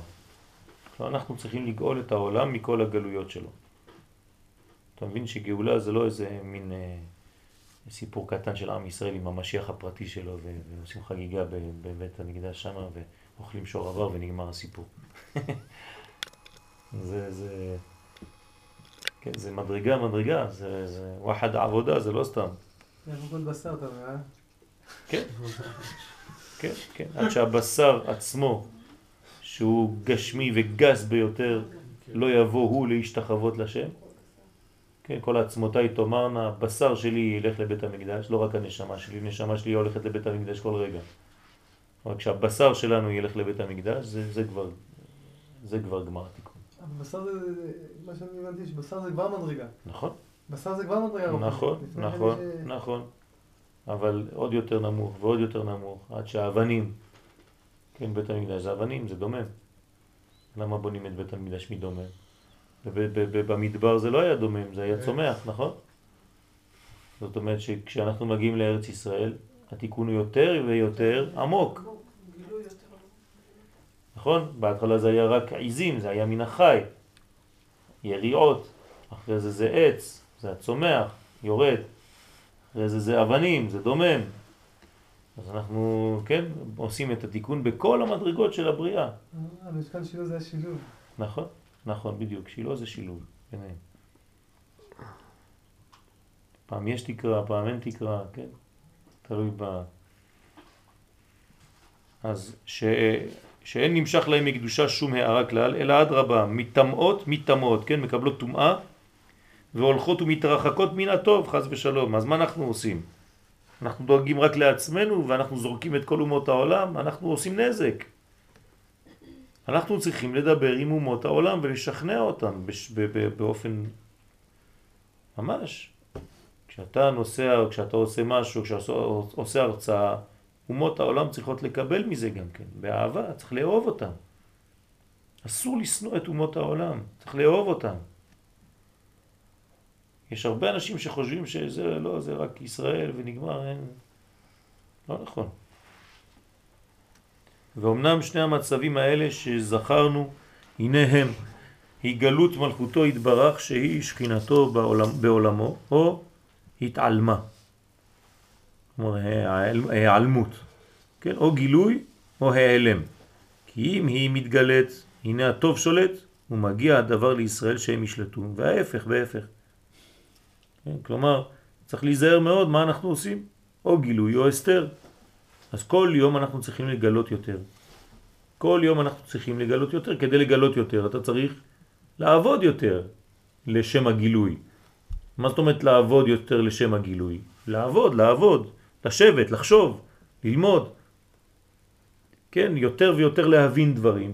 ככל שאנחנו לומדים יותר, אנחנו מבינים יותר, אנחנו כן, גדלים יותר, ואנחנו יודעים יותר ל- לווסת את, המחשבה לדיבורים אמיתיים יותר, וקולעים יותר, ולא צריך לדבר אה, מיליון אה, שעות על נושא אחד, כי אתה עושה ממנו כל מיני, אתה חוזר תמיד על אותם דברים, אלא הלימוד צריך לחדש לנו כל פעם, וזה עדין מאוד, כי זה נראה כאילו אתה חוזר על מה שאמרת אתמול.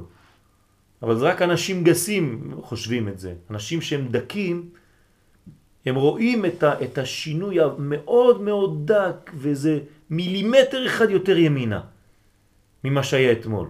ואתה פתאום רואה זווית אחרת של, ה- של היעלום. ואחרי זה עוד זווית אחרת, מילימטר אחד, זה כאילו לא נראה כלום, זה כמו צילומים, כן? שהצלמים, כן, אתה רואה את כל מיני זה, אתה אומר מה, זה אותו דבר כל הצילום, לא, לא, זה לא אותו דבר, תסתכל פה ותראה, כל פעם הוא זז קצת. כן, אז מי שאין לו את העדינות הזאת, אז הוא לא רואה כלום. אבל למי שיש את העדינות הזאת, אז הוא רואה ממש. שכינה, עיקרה בתחתונים. כלומר, שחילה בעניונים, זה, זה כמובן, זה מובן מאליו. מתי זה מעניין אותנו? שזה בתחתונים. כלומר, בעולמות הנמוכים יותר. אפילו מבחינה אישית בעליונים זה סוג של, זה גלות שכינה. שהוא בדיוק, בדיוק. יפה שאתה עומד על זה. העניין של השכינה, כשהיא במקומה למעלה, היא לא במקומה, היא בגלות. המקום של השכינה זה דווקא למטה. זאת אומרת, אם אין שכינה למטה, היא נמצאת בגלות. זה נקרא בגלות. איפה אנחנו רואים את הפסוק את זה למה שאתה אומר? כן, אבל ממש פסוק. אם יהיה נידחך בקצה השמיים. כן? כלומר, זה נקרא נידחי. נידחי עמו ישראל זה כשהם בשמיים, בשמימיות. והביאך השם אלוהיך אל הארץ. אז הוא מחזיר אותך, מקרקע אותך. כל, כל עוד אתה לא מקורקע, אז אתה עדיין בגלות. מה זה גלות? רוחניות בלי לבושים. זה נקרא, והנחש היה ערום. כשיש לך רוחניות בלי לבושים, אתה נקרא בגלות. מה זה מצרים? רוחניות גדולה מאוד בלי לבושים. כן? פילוסופיה. משם מתחילה הפילוסופיה. אז המצריות היא מושכת לכל מיני רעיונות עליונים מאוד, כן? פילוסופיה, אהבה של חוכמה. אהבת החוכמה, כן? פילוסופיה. אהבת חוכמה. אתה אוהב את החוכמה, בשביל מה? בשביל הכיף שבחוכמה.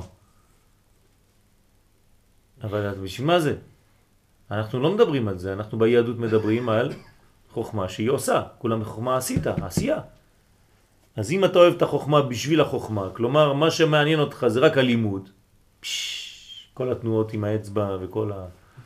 זה, כן? זה, זה, זה, לא, זה לא עובד. אז שכינה עיקרה בתחתונים. מתחילת של, בריאתו של עולם, הייתה השכינה שוכנת בתחתונים. כלומר, זה, זה הבריאה. זה המקום הראוי לה. אז אה, אנחנו היינו אומרים, אם הייתי שואל אתכם שאלה, איפה הייתה השכינה בתחילת הבריאה? הייתם אומרים לי למעלה. זה הפוך, כן? ברגע שהקדוש ברוך הוא בורא עולם, השכינה כבר למטה, זה הבריאה. כיוון שחטא האדם, הייתה התפשטות השכינה מתכנסת בשורשים בשמיים. זאת אומרת, ככל שהאדם עושה שטויות, אז מה עושה השכינה? בורחת, מסתלקת, חוזרת לגלות, למקום שהיא לא במקום שלה. לא במלואה, חלקים ממנה. כן, כן, נכון. כן, תמיד אנחנו אומרים שזה לא בלוק, גם לא בנשמה, לא בזה, אל תחשבו שזה כנשמה הייתה שמה, פתאום היא באה לפה. כן, אך בצלם מתהלך איש. הנשמה היא תמיד, איפה הנשמה שלך עכשיו? גם. כן, חלק. חלק קטן שלה נמצא בתוך הגוף שלך, חלק מסביב, והחלק העיקרי נמצא עדיין בשורש. כן? ואת הולכת תמיד, ו- ואתם ככה. כן, יש איזה מין חוט שהולך, איפה שאתה הולכת, לא חשוב. יעקב חבל נחלתו. בדיוק. יש חבל משוך מעל הראש שלנו, רוחני מאוד, שמגיע עד השורש שלך הרוחני. כן, בדיוק. בדיוק. שזור בשש פסים קטנים. ואז אנחנו רואים בעצם את, ה, את האורות האלה, צריכים להגיע ל, לראייה של האור הזה, למדרגת ראיית האור הזה, ו, ולדעת איפה את נמצאת. כן, האם הקשר שלך הוא קשר חזק, אז הנאון הזה מאיר טוב. רואים אותו. אם לא, אז, אה. אז, אז לא רואים אותו. אז איך עושים את זה? צריך לעשות בדיקה. איך עושים את הבדיקה? מביאים כלב. כן? אם הוא בא ומתחיל להתעצבן וכשהוא רואה אותך הוא לא בורח, תשאל את עצמך שאלות. כלב שמסתכל עליך, הוא פוחד ממך. כן? הוא צריך לפ- לפחד. כשהוא רואה אותך הוא צריך לפחד. זה האידיאל. ככל שאתה מגביר את הקודש, הכלב רק מסתכל עליך, למרות שהוא זו... אבל הוא הולך, כן? מתעצבן, אבל אין לי מה לעשות איתו. ולמה כלב? כי זה, יש להם חוש ראייה כזה.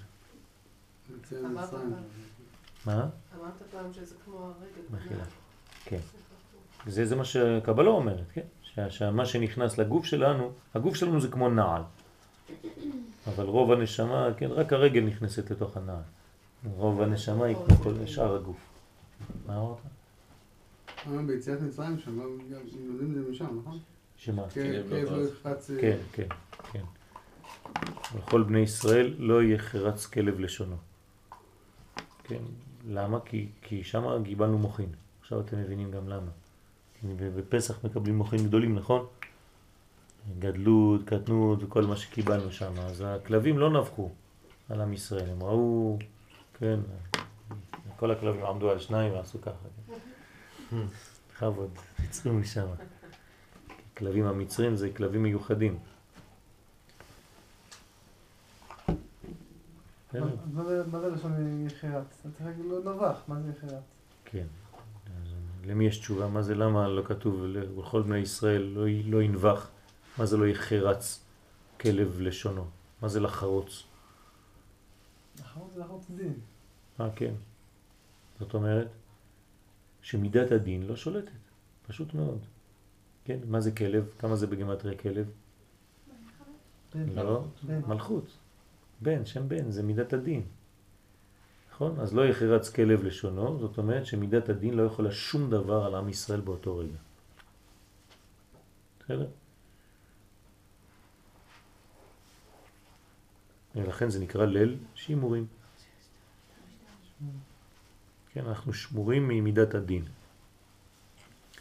אז הייתה השכינה שוכנת בתחתונים בתחילת הבריאה, וכיוון שחטא האדם, הייתה התפשטות השכינה, כן, או הסתלקות יותר ליתר דיוק, מאשר, מאשר התפשטות, אבל זה, זה הקדמה של הרמח"ל, אני לא אשנה את המילים שלו, חס ושלום. מתכנסת בשורשה בשמיים, ועדיין הייתה עיקר שכינה קבועה בתחתונים. בהתפשטות שירדה, חזרה כן, להיכנס חזרה. כן, נכון. נכון. נכון, הייתה הת... ההתפשטות, כן, ההתפשטות, כן. בגלל שכתוב התפשטות, כן. חזרה פנימה. נכון. צריך להוסיף אולי את הה. כן, הייתה ההתפשטות של השכינה מתכנסת בשורשים. כן, בשורשה בשמיים. ועדיין הייתה עיקר שכינה קבועה בתחתונים. זאת אומרת, נשאר פה, כמו שאמרה מור. דרך שימור, זה חזר לשורש נכון. לגמרי. נכון. כי עיקר שכינה, מה? למרות שפה כתוב עיקר, והבנו שזה עכשיו הפוך. מה, שמה? הפוך. שעיקר בשמיים. לא, אמרתי בנשמה, שדיברתי על הנשמה, לא על השכינה. אז העיקר שהשכינה עדיין כאן? כן, השכינה היא העיקר שלה, זה הבניין שלה, זה פה. אנחנו בבניין האדם, כן, הלוואי וה, והיינו ממלאים את עיקר נשמתנו. זה התכלית.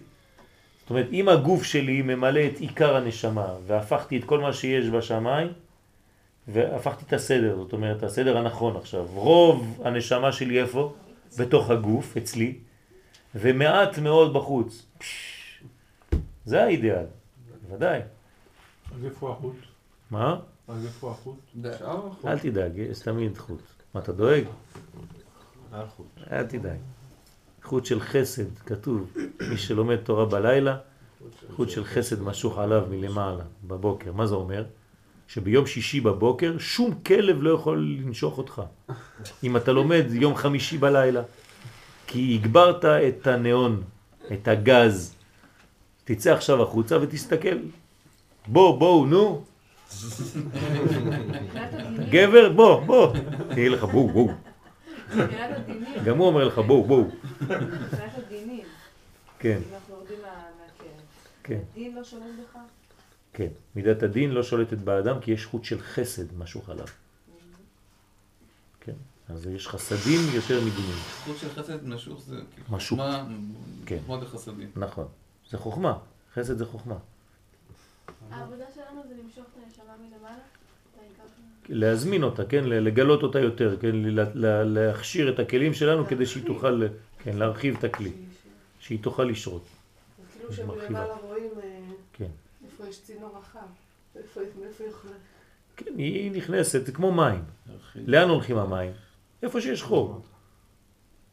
המים איפה שלא חשוב להם, לא אכפת להם. איפה שיש להם מקום לרדת, הם יורדים. תבנה כלי, המים יגיעו לשם. אה, לא. לא זה? האמת שיש לזה ביטוי גשמי. יש לזה ביטוי גשמי.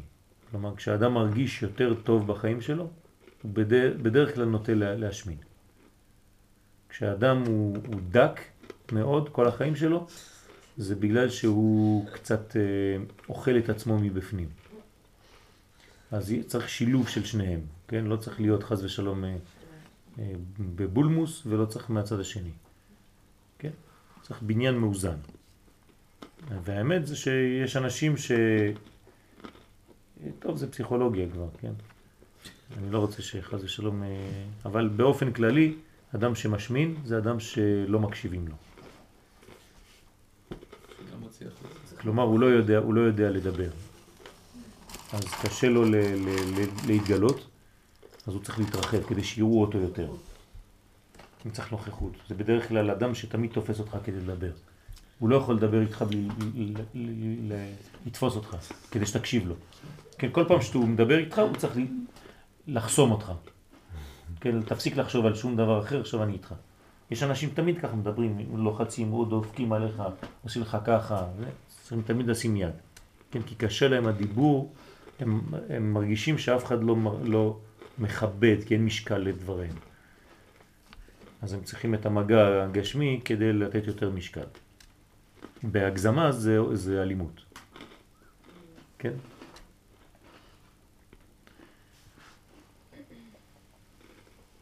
ועדיין הייתה עיקר השכינה קבועה בתחתונים, כי עיקר השכינה, גם ברבות עוונות התחתונים, אינה זזה ממקום קביעותה בתחתונים. כלומר, זה המקום שלה, זה עץ הפוך. זה כמו שיש אה, שני משפטים סותרים. אחד זה במקום שגלו ישראל שכינה גאולה עיניהם. השני לעולם לא לא זזה. שכינה. נכון, בדיוק. כלומר, המקום הקבוע של השכינה זה פה. אלא שכל שליטתה וכלל יופייה של השכינה תלויים דווקא בהתפשטותה ואורה שנסתלק בחטאי האדם. זה, זה עיקר היופי, זה להביא את כל הגילוי האמיתי לכאן. ברוך אתה אדוני אלוהינו מלך העולם בורא מיני מזרח. שתוסיפו ברכות, זה טוב. רק צוריאל שותה ואוכל פה, ת, תמשיכו גם אתם. הוא צודק. הוא עייף, הוא מחזיק אה? לא, לא עייף, צוריאל לא עייף. רק נראה עייף, אף פעם הוא לא עייף. אה, צור, בלי עין הרע.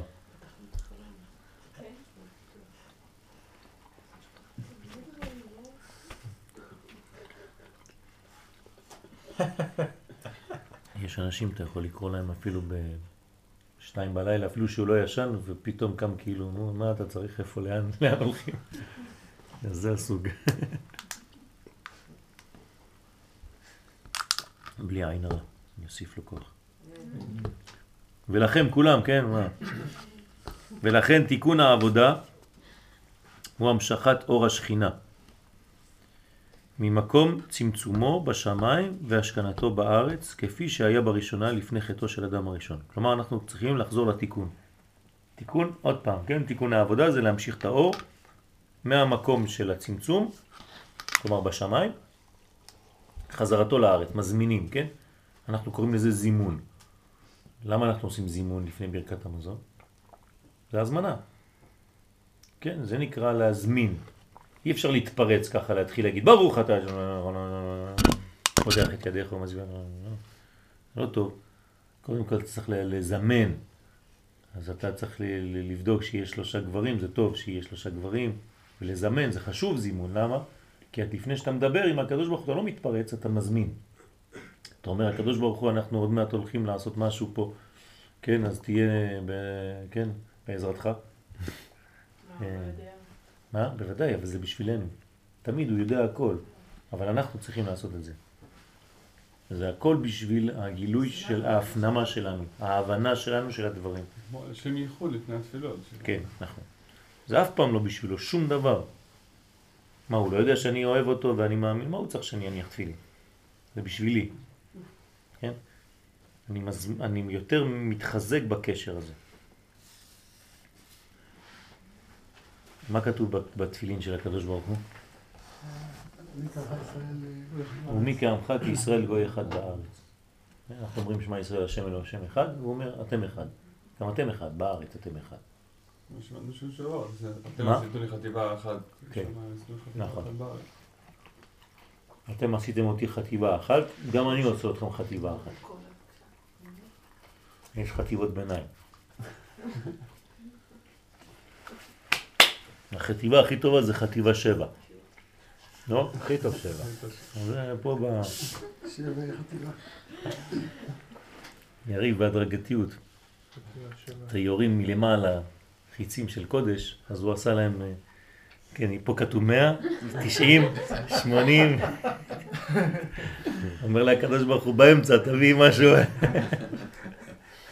כן. בבוקר אתה רואה כמה חיצים כאלה, חצים של חסד. תלוי במלאכים. חצים של חסד. טוב, תעשה מספרים. תראה, דני עשה רק שניים, יש לו 180.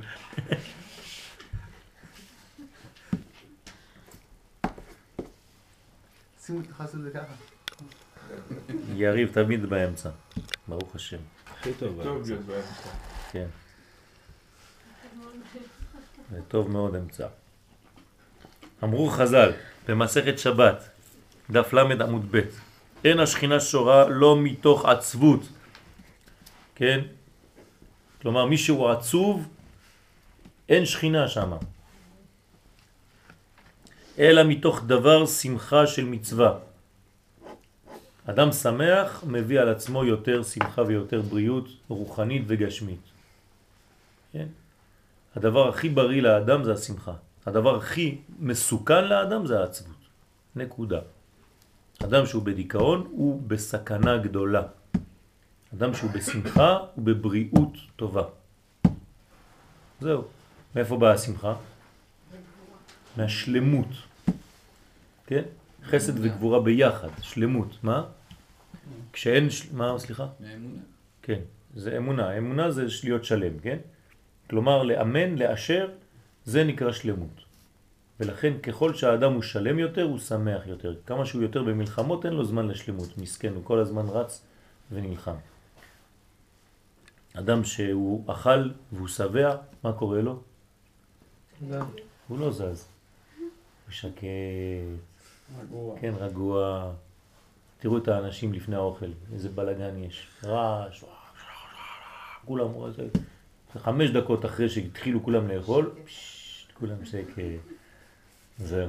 כל אחד קיבל כבר אה, איזה מנה, כבר לעס כמה לעיסות, הוא כבר מתחיל להירגע. יש לי עכשיו אוכל, ברוך השם. כן, תמיד זה ככה, וזה לא רק במובן גשמי, במובן רוחני זה בדיוק אותו דבר. אז אסור שתהיה עצבות, חס ושלום. עצבים זה עבודה זרה, כן? זה נקרא עצבים. ועצבים זה שורש העצבות גם כן. עצב, וגם אמרת בשיעור נשים שהעצב מעצב. נכון. מצד אחד הוא מעצב, ברגע, ברגע שאתה הופך את העצב לביצוע. כן? צבע. כן, אתה צובע אותו, כן. אם לא, אתה ב- במה בצע, כי נהרוג את אחינו. ושפכנו את דמו, כן? כיסינו את דמו. אז אה, בצע זה בוקר, צהריים וערב. כן, זה שחרית מנחה וערבית. שמע. כן, שמע ישראל. שחרית מנחה ערבית. שמע. אלא מתוך דבר שמחה של מצווה. מאמר זה והרבה מאמרים כיוצא בו יש לעמוד בהם על עומק כוונתם ז"ל בלשון השראת שכינה. מה זאת אומרת השראת השכינה? כן, כל זה עכשיו מהזוהר הקדוש. שמתוך רוב שימושם ז"ל בלשון זה מובן שהוא עניין עיקרי בענייני השכינה. בוא נחזור על מה שאמרנו. כן, המאמר הזה של, של חז"ל, שאין השכינה שורה לא מתוך עצבות וכו' וכו', אלא מתוך דבר של שמחה. מאמר זה והרבה מאמרים כיוצא בו, יש לעמוד בהם על עומק כוונתם, השראת שכינה. כן, שורה, שכינה שורה. למה זה נקרא השראת שכינה? שמתוך רוב שימושם ז"ל בלשון זה מובן שהוא עניין עיקרי בענייני השכינה. כלומר, השכינה יכולה להיות בהשראה. מה זאת אומרת השראה? למה אין מילה אחרת? ולא ייתכן לאדם לעמוד על סדרי השכינה היטב אם לא יבין עניין השראת השכינה ותנאיה. כלומר, תלמד עברית.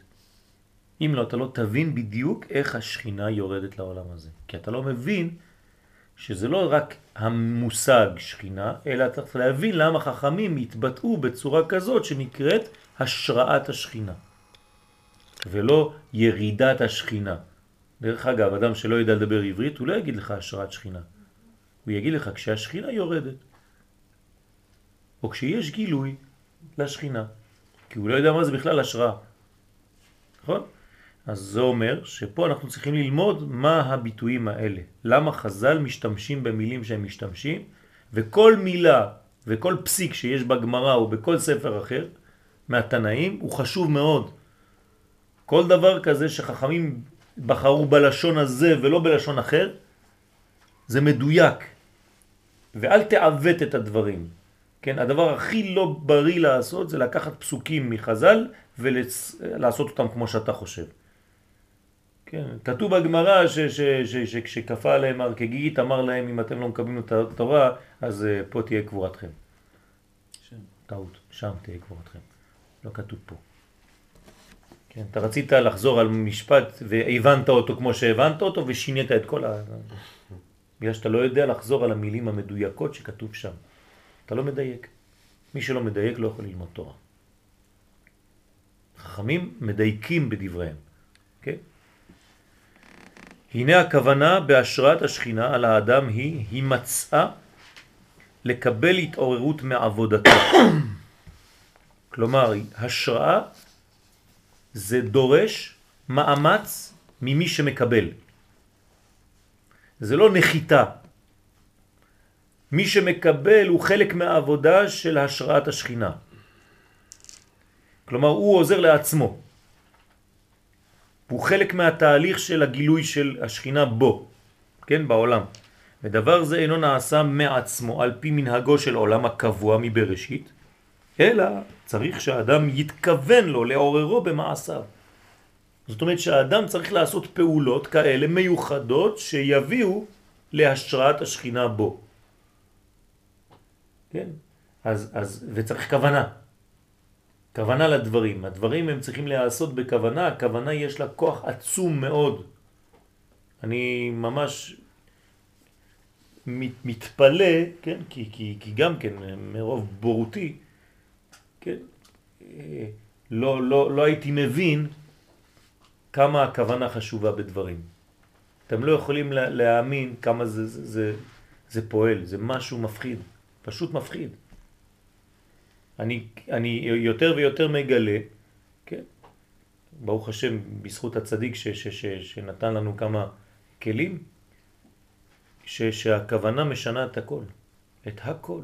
אתם יודעים שיש היום ניסויים, כן, מדעים, של, של שני כוסות מים שאתה ממלא מברז אחד, ואנשים מסתכלים על כוס אחת ומכוונים. כל מה שקורה בפנים, המולקולות משתנות. מדעית, רק עם כוונה. וליד לא קרה כלום. פשוט מבהיל כמה הכוונה פועלת. ואנחנו לא מאמינים לזה כי אנחנו בעולם של תחושות, של חוש, כן, חושים. ואנחנו לא מבינים שהכוונה היא כל כך חשובה שהיא משנה את כל הדברים. כן. כן, אבל בדיבור? אנחנו עדיין כבר יותר גילוי, אתה מרגיש שיש משהו. ואתה צודק, גם בדיבור זה קשה להבין. מה, אמרתי, אז מה? אבל תוצאה של המחשבה, הדיבור. אה? לא תמיד. לא תמיד. אם היית בשיעור של יום חמישי, בערב, מה, כמה, מתי זה היה? לא, לא, אתמול, אתמול, רביעי. רביעי. היה שיעור ביום רביעי, בירושלים. תפילין. אז רבי נחמן אומר, כן, שלא כל הדיבורים הם דיבורים. למה? כי יש דיבור שלא יוצא מדעת, אז הוא לא נקרא דיבור. רק הדיבורים שיוצאים מן הדעת הם נקראים דיבורים. אז יש דיבורים שלא יוצאים מהדעת. יש אנשים שמדברים סתם. מרגישים. דיבור שלא נשמע. כן, זה נקרא דיבור שלא נשמע. איך יכול להיות שאנשים אומרים דברים ושומעים להם, ואנשים אחרים אומרים דברים ולא שומעים להם, לא מקשיבים להם? איך יכול להיות דבר כזה? אני מכיר אנשים שסובלים מחוסר שמיעה. לא מחוסר שמיעה שהם לא שומעים, שלא שומעים להם. הם אומרים לך באופן פשוט, ברור, כן? אני מדבר, או אני מדברת, ואף אחד לא מקשיב. אני כאילו מדבר באוויר. אין משקל. למה? אין עומר ואין דברים בלי נשמע קולם. כן, זה, זה הרמז, כן? הם לא נותנים משקל, כלומר, הם בעצמם לא מדברים בדעת. לא מאמינים. ב- ב- מבהיל, אה? מדהים. אמרת על הכוונות, אז רשום בקורבנות, שאם הוא סמך את ידיו והוא חשב שהוא נותן קורבן אחר. שבט פיגול. נכון, אה, נכון. זה כוח ה... נכון, בוודאי. אז יש, יש אה, הרבה הרבה הרבה דיבורים שהם הבל, ויש דיבורים שהם באים מהדעת, וכשהם באים מהדעת הם כלולים מאש ומים. כלומר, איזון, שלמות. ודיבור שלם נשמע. וכדי שהדיבור יישמע, צריך שיהיה בו טוב. כי אנשים אוהבים טוב. לשמוע טוב. ואם האדם לא יודע, אז הוא מדבר, אבל לא ישמעו לו. ואיך מגבירים את הטוב? על ידי כבוד שנותנים לצדיקים, לחכמים. כן, זה מין בניין כזה, השתלשלות, כן, רבי נחמן מפתח את הכל. כף למד. ואתה גם יודע. בעצמך. כן, האדם יודע בעצמו מתי? מתקבל, מתי לא מתקבל. גם התפילה, ככה צריך להגיע למדרגה כזאת. בתפילה זה אותו דבר, האדם צריך לדעת מתי התפילה שלו נשמעה או לא, לפני שהוא יקבל תשובה מלמעלה. כן, זה בגמרא. נכון, שקוראים לפי יודע אני נכון. שחזר. נכון, בדיוק. יכול להגדיר את השראה במילה אחרת? אה, השראה זה אה, שיתוף בין הנותן והמקבל. כלומר, זה לא רק שמישהו בא מלמעלה וזורק לנו איזה שכינה, אלא יש שיתוף פה ותנאי שגם המקבל הוא חלק מהפעולה, יש שותפות. זה, יש את זה הרבה פעמים בסטודנטים לאמנות, כן, שאומרת, אני מחכה שתשרה עליי המוזה. כן. ויש לא- כאלה לא שפועלים קיבלתי כדי... השראה. כן, כן. לא קיבלתי השראה. פה אומר הפוך, אתה צריך לפעול כדי שתשרה עליך. זה ליישם את הרעיון. כן. זה ליישם את הרעיון שקיבלת. נכון. אני הייתי ב- בבית ספר לאומנות, ואתם יודעים איך מקבלים השראה באומנות. מתחילים לצייר. לא, שותים קודם כל וויסקי, אה, אחרי זה מעשנים כמה... זה- ואחרי זה פתאום אתה בהשראה. איפה נרשמים? כן. זה ככה זה באומנות. הרבה הרבה, ב... כשאני הייתי בבית ספר לאומנות, הייתי ממש חשוף לעולם הזה. אז ב...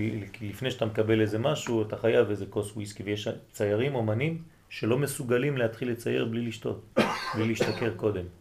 כל יום, ולכן אין אומנים בכלל שעובדים בבוקר. רוב האומנים עובדים בלילות. למה? כי הם בעולם של לילה. כן? כל, תשימו לב, יש, יש מנגנון בעולם הזה שכל דבר שהוא יוצא קצת מהגדר, הוא הופך את הזמנים. תמיד. כשהזמנים מתהפכים אצל בן אדם, הוא צריך לשאול את עצמו שאלות. אדם בלילה בדרך כלל ישן, או אם הוא תלמיד חכם זה משהו אחר, לומד תורה, ואם הוא ישן ביום וער יותר בלילה, זאת אומרת שאצלו הזמנים השתנו, וזה בגלל שהוא מחדיר למציאותו דברים שהם חומרים זרים. ולכן זה הופך לו את הסדרים. כן? אז הוא מרגיש גאולה. מה זה הגאולה? הנה יום בא לשם, לא יום ולא לילה. אז יש השראה, כן? אבל, אבל צריך להיזהר מאוד בדברים האלה. אם זה רוחני, וזה באמת מגלה מדרגות, ויש מדרגות כאלה, כן? אז זה באמת יש בניין. אבל הבחינה היא זה התחלת הפסקה, זה שמחה, כי בדרך כלל שם אתה בא, אתה יודע, זה לא, מייסורים. לא, לא, לא, יש שמחה, יש שמחה גם. יש, יש שמחה. יש שמחה. צריך להיות, אה, אני, אני בעצמי הפכתי להיות מאוזן קצת בדיבור הזה. כלומר, זה לא או לבן או שחור. נכון, אבל הרבה, הרבה, כן. דווקא זה בגלל שזה כאלה מוסכמות של בני אדם. כן. אם היום היו אומרים לנו ש, שזה טוב, אז כולם היו אומרים זה טוב. היום אומרים לא, זה אסור. אז כולם אומרים זה אסור, אבל זה לא כל כך פשוט. דווקא בעולם הזה של הסטודנטים, כשזה עוד לא מאוזן, שאתה כן, בהתחלה, כן, אז יש הרבה מאוד הזה של המוזה הזאת. כן, אני יודע. מה, אתה מלמד אותי, זה המקצוע שלי. אני עבדתי עם אנשים כאלה, קושרים אה, בנדנות. אתם יודעים מה זה בנדנות? זה, מה שיש לאנשים על הראש האלה. קושרים את זה ברגליים, פה, כל מיני דברים, וזה, שותים, ועד שהם במדרגה של חבל על הזמן, אז מתחילים לצייר. ויוצאים להם דברים יפים. אבל כל יום אתה צריך לחזור לאותה, לאותו זבל עד שאתה עושה משהו. זה קושי של... וכשמישהו מדבר איתך, השם ישמור, קודם כל צריך מטר רוחק, רק אה, מהריח שיוצא מהפה שלו, והוא מתחיל על ה... זה כן. אז אתה רוצה שהוא שיסביר לך איזה משהו באומנות. אתם, אתם לא יודעים מה זה, מה זה, מה זה, תצוגה, תצוגת אומנות, השם ישמור, אתם לא יודעים מה הולכים... אתם יודעים כמה בקבוקי שמפניה ויין אנחנו מחסלים ב- ב- בערב אחד של, של תצוגת אומנות, אתם לא יכולים לתאר לעצמכם. אז זה לא יאומן, זה פשוט לא יאומן. למשל אם באים איזה 200 איש לתצוגה, הולכים בערך 100 בקבוקים, 150 בקבוקים. אתם לא מבינים מה זה, זה ארגזים, זה מסעית שבאה. עד שמשכנעים אותם שהציור יפה. ואחרי זה, אני אומר, זה באמת, הוא צודק, הוא מה צודק, לא יפה? קח סטי סטי. הוא צודק. כן, יפה, אני רואה פה... בהחלט ככה. ורוב האנשים שקונים, הם קונים שטויים. אמרת לא יאומן, זה לא יוד אומן. כן. ממש, זה, זה משהו, משהו, משהו. לא שתיתי. אבל זה בעצם מעיד על קושי של החיבור לעצמי שלהם. נכון, נכון. אז יש כאלה שכן, יש כאלה שפחות, אז uh, תמיד uh, אני הייתי קצת מהעוף המוזר הזה שלא שותה ולא זה. ואמרתי, יש מוזה, כן קוראים לזה מוזה. נכון, ההשראה קוראים לזה מוזה. זה משהו יווני מוזק. כן, כן. זה מי שנותן לך את ההתעוררות, כן? אז בערב הזה תהיה יוצא מן הכלל. מה? תלוי, אם אין לך בחינת ד', אז אתה הופך להיות מדוזה. זה... אז אתה כבר שואב. אז כעניין אומרם ז"ל, אין השכינה שורה לא מתוך עצבות, משמע שאפילו יתפלל אדם כל ימיו, כן? אתה מתפלל. אם היו כל תפילותיו מתוך עצבות, אתה זוכר? או קלות ראש וכיוצא, לעולם לא שרתה השכינה עליו, חז ושלום. לא רק זה, הארי עוד יותר חמור. מה הוא אומר? שאסור להתפלל. אתה לא אומר את זה. אה? לא. אני לא אומר את זה, כי אני לא בטוח שהבנתי טוב וירדתי ל- לעומקו של, של, של הארי? כן, איפה הוא כותב בשאר הכוונות. כן, ש, שהוא מבין נזק יותר, גם הבן איש חי מביא את זה בהלכות, שיש יותר נזק בתפילה מאשר אם הוא לא היה מתפלל בכלל. כן, זה, זה, זה המילים המדויקות. הכל מתוך עצבות. כן, מי שמתפלל מתוך עצבות. ומתוך עייפות. אה? לא, זה משהו אחר. למה? אתה לא לא ככה בתוך התפילה, אתה עייף. נכון, אבל זה לא עצבות. עייפות זה לא עצבות, זה משהו אחר.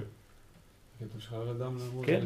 מתוך כלומר. עדיף לעשות קצת בכוונה מהרבה בלי כוונה. זה בדרך כלל בתפילה. כן, אם אתה רואה שאתה לא יכול, ואתה אתה, אתה בכלל לא נמצא שם, חז ושלום, איפה אנחנו רואים דבר כזה? הלכה למעשה. לא עלינו ולא עליכם אצל אבל. הוא פטור מהתפילה, ברגע שהוא עוד לא קבר, כשהוא אונן. בשם יתום מותר לך. או להבדיל חתן. מה? להבדיל חתן. כן, להבדיל חתן, מהצד השני, כן, כי הוא לא מאוזן, הוא לא מאופס. הוא טרוד במצווה, כן? הוא טרוד, כן. הוא חושב רק על, על, על אשתו, כן. אה, לא יודע מה קורה לו, כן, יש מין שיבוש מערכות לפני המערכה החדשה, המערכת החדשה. כן, אמרתי מערכה, כי זה גם מלחמה לפעמים. כן, שיפוס מערכות. כן. אז אה, תלוי גם עם אישה, כי לפעמים כן. יש אשת חיל. היא באה עם כל הכלים. כל פעם היא... חיל רגלי. חיל רגלים, הכל, כן? כתוב עליה פה, כן? אני פעם, אני חושב שמשה אלימה, יש חג, קפת נתנה, משהו שם. חג הוא נתנה לכנעני, קפה פרסה לעני. נכון, נכון. אני עושה את זה, אני עושה את זה לאשתי. אני עושה לה הדמיה. כן, כל, כל ערב שבת, כשאני שר אה, אשת חיל, אז אני עושה לה הכל, בתנועות. אז היא מתה מצחוק, כן? אז היא אומרת, פיה פתחה בחוכמה, תורת חסד על לשונה, כן? אני עושה לה כל מיני תנועות כאלה, כן? חסד נתנה לעני, כן? אני יודע מה, פרסה פרסה לעני, וידיה שילחה לאביון, או תראה לבית המשאלה, כל... וכולי בניה, וכל כל הבלגן אני עושה לה שמה. אבל למה האישה היא חושבת כן. שאשת חיל זה בשבילה? כי זה היא, גם היא, גם היא, בוודאי. למה לא? מה, אתה חושב שזה רוחני? רוחניות. זה לא נכון, זה לא נכון, זאת טעות חמורה. השכינה היא רוחנית, אבל כשזה יורד לעולם הזה זה אשתך, זה מרים. אם אתה לא מבין את זה, אל תיכנס לבית. אתה יודע שהתנאים היו נכנסים לבית, היו מסדרים את הכל ככה על יד התלמידים. ככה לפני הכניסה לבית, התלמידים אומרים, מה קרה, כבוד הרב? הוא אומר, אני הולך לראות את השכינה עכשיו. אשתו. אסור לעשות את זה, להגיד שזה לא האישה. למה האישה חושבת? בוודאי שהיא צריכה לחשוב, זה היא. רק אסור להגיד לה את זה יותר מדי. זה משהו אחר. השכינה. מה? השכינה. נכון, אבל האישה היא ביטוי לשכינה יותר מאשר הגבר. כן? יכול להיות הוא רואה את השכינה אצלה, היא כן. רואה את השכינה אצלה. נכון, נכון. ב- כשיש לא להם. ראייה טובה, כן? כן. לא השכנה. מה? שכונה. בסדר? אז צריך להיזהר בדבר הזה.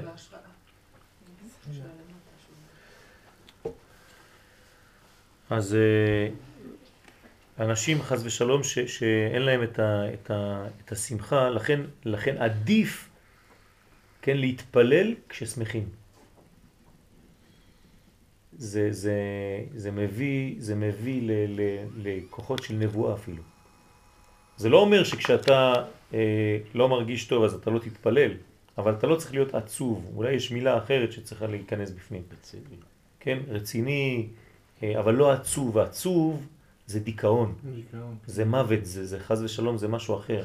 זה ניתוק. כן, זה ניתוק. אז אתה צריך להתפלל, אבל לא להיות במצב הזה של עצבות. זה מאוד דק, כן? לא. מעמקים. כן, לב נשבר. לב נתקה, יש- לב נשבר, אבל לא כתוב עצוב, עוד פעם, זה יש דיוק במילים. לב נשבר ונתקה, אלוהים לא תבזה. כן, אבל צריך להיזהר, כן? עצבות זה דבר שלילי. אז מה ההבדל בין לב נשבר לבין אדם עצוב? כשאחרי לב נשבר באה שמחה. אה? זה רבי נחמן אומר. יפה מאוד. זאת אומרת שאתה צריך להרגיש. איך אתה יודע שאדם טוב בשבילך או לא? יפה מאוד, פשוט מאוד. אם? אם כשאתה מנתק איתו בטלפון אתה מרגיש טוב. זהו. או לפני שהוא מתקשר אליך, כן, אתה מדבר איתו, יש לך חשק לדבר איתו. כן, אם כשאתה רואה אותו, או אחרי שראית אותו, אתה לא מרגיש טוב, אז יש בעיה. יש בעיה. כן, הגוף שלנו הוא לא משקר, הוא, דבר רציני. הקדוש ברוך הוא ברא, ברא לנו מנגנון נורמלי, טוב. ואנחנו צריכים להגיע לחוש הזה עד כדי כך שאנחנו מרגישים את הדברים, ממש. כן, הגוף שלנו לא משקר. אם בא לך להקים ממשהו ששמעת ולא מוצא חן בעיניך, כשאדם חז ושלום אומרים לו דבר שהוא לא רוצה לשמוע והוא פתאום כאילו הולך לי, ל, ל, ל, ל, ל, להתעלף, כן? ובא לו להקיא, הוא מרגיש לא טוב ודברים כאלה, זה אומר שיש ממש תופעה שעוברת פיזית לאדם. אני מנתק קשרים עם מנהל הבנק. אה? כן. וכל כך למה? לפי שהשכינה כדי שתשרה לקבל התעוררות מעבודת האדם, כי אמרנו שהשראה זה התעוררות מצד האדם גם כן, שותפות, צריך שיתכוון האדם לקבלה עליו ולהשלימה במעשיו. וזה כי אף על פי שהשגחתו יתברך בתחתונים תלויה בתיקון מעשיהם, מה כבר חמש? וואי וואי. של התחתונים בתפילה ובמצוות התורה לא תפעלנה המצוות תיקון זה בהשגחה אלא בהיות האדם מתעורר לעשות המצווה לכוונה זו. התעוררות. אם אתה לא מתעורר, אז אתה נראה, כן, כ, כ, כ, כמקבל מין כבדות כזאת. כן? זה, זה, תדמיינו לעצמכם שאתם מדברים וקהל שלם ישן מול העיניים שלכם. כן, איזה הרגשה זאת? קודם כל שמה שאתה אומר לא מעניין, נכון? הוא כל הזמן נרדם. זה לא מעניין. או שלפחות, כן, הוא בא אבל הוא, בסדר, הוא מכבד אותך, אבל אה, הוא לא מבין כלום, ואתה מדבר סתם לריק, ואין אין שום... פשוט מאוד, אתה מתייאש, כן? אז כשהקדוש ברוך הוא מדבר עם עם ישראל, ועם ישראל נמצא במצב של כוונה, של התעוררות, אז הקדוש ברוך הוא יש לו חשק לתת, כמו איש ואישה, כן? כשיש התעוררות מצד האישה, אז לגבר יותר קל להשפיע. אבל אם זה תמיד בא רק ממין כפייה כזאת, שתמיד צריך לשכנע שזה זה ככה, זה לא, זה לא בריא. והיינו אומרם ז"ל, אלא מתוך דבר שמחה של מצווה. זאת אומרת, מתוך המצווה עצמה, כן, שזה צוות, אמרנו, ולא רק ציווי, כי בעברית אנחנו מסתפקים בשתי אותיות כדי לחבר בין שני שורשים. אז, אז, אה, אז, אז יש שמחה של מצווה, שמחה של, של שלמות, והיינו שהוא שמח שנמסר לידו הכוח לתקן השכינה במצוותיו ולעלות למן. כן, אנחנו מעלים למן. זאת אומרת, מדרגה רוחנית חזקה מאוד, שהיא בעצם כל הספירות התחתונות. זה כאילו יש רק מדרגה אחת מלמעלה, כן? כתר, ותשע ספירות תחתונות, נכון? כן או לא? כמה, כמה כל ספירה תלולה? מעשר, נכון? אז כמה זה מן? 90. זאת כל המן זה התשעים של כל התשע ספירות מלמטה. בסדר? והאחד שהוא עשר זה מלמעלה, זה הכתר. אז כשאנחנו אומרים לעלות מן, זאת אומרת כל העבודה של כל תשע ספירות, זה נקרא תת ספירות. תראו תת סמך בקבלה, תמיד זה תת ספירות, וכל הבניין התחתון, כל זה אנחנו צריכים לעלות. אבל העושה מצווה מתוך עצבות או עצלות מבלי שיתעורר ליבו לשמוח בתיקון השכינה. כלומר, אתה עושה את המצווה ואתה לא מבין שזה תיקון השכינה, שזה תיקון כן, של, של כל הבניין הזה, שהוא פרי מצוותיו, אין השכינה מתפשטת לשרות עליו לקבל תיקון ממצוותיו. קשה, אה? כלומר, צריך להיזהר מאוד באיזה גישה אנחנו ניגשים לכל דבר ודבר שאנחנו הולכים לבקש אותו, לעשות אותו. בואו בוא, בוא נתרגם את זה, נסיים ככה באופן פשוט עם, עם החלק התחתון אחר כך. כשאתה בא לבקש משהו ממישהו, כשאתה בא עם חיוך, הרבה יותר קל לשני לתת לך את זה. יותר אפילו מאשר אתה בא עם בכי וזה, אולי תיתן לו עכשיו וזה, אבל זה, זה, היחס לא, לא טוב. נתתי לו הפעם, אבל אני לא אוהב את הגישה הזאת. הוא בא ובוכה ומתלונן, והוא לא טוב, הוא לא שמח, וזה, ואוף. גם אתה רוצה להתרחק מאדם כזה, אתה מרגיש שאין ברכה אצל אדם כזה. אני לא יודעת אם זו הדוגמה שלך, אבל אני זוכרת שדיברת או שמעתי על תינוק שבוכה, לעומת תינוק שצוחק. כן. תינוק שמחייך, כולם רוצים להיות. נכון, תינוק נכון. שבוכה, מעבירים אותו אחד מהשני. אפילו בקומה שלנו, כן, של בני אדם. אדם בדיכאון, מישהו מתקרב אליו? השם ישמור, כולם בורחים ממנו. אמרת משהו מקודם בעברית, שכשאנחנו מתחברים משהו אז מכפילים את האותיות? לא, אמרתי שמספיק, מספיק שתי. אותיות כדי לחבר אות לאות, זאת אומרת, מילה למילה. למשל, מצווה, מאיפה הוצאתי שמצווה זה לשון צוות? כן? בגלל שיש את הצדיק ו', מספיק. אני לא צריך עוד את, ה, את התו במילה מצווה, כדי שיהיה צוות. לא הבנת? אשר כי- כי קידשנו במצוותיו. במצוותיו. מה זה מצוותיו?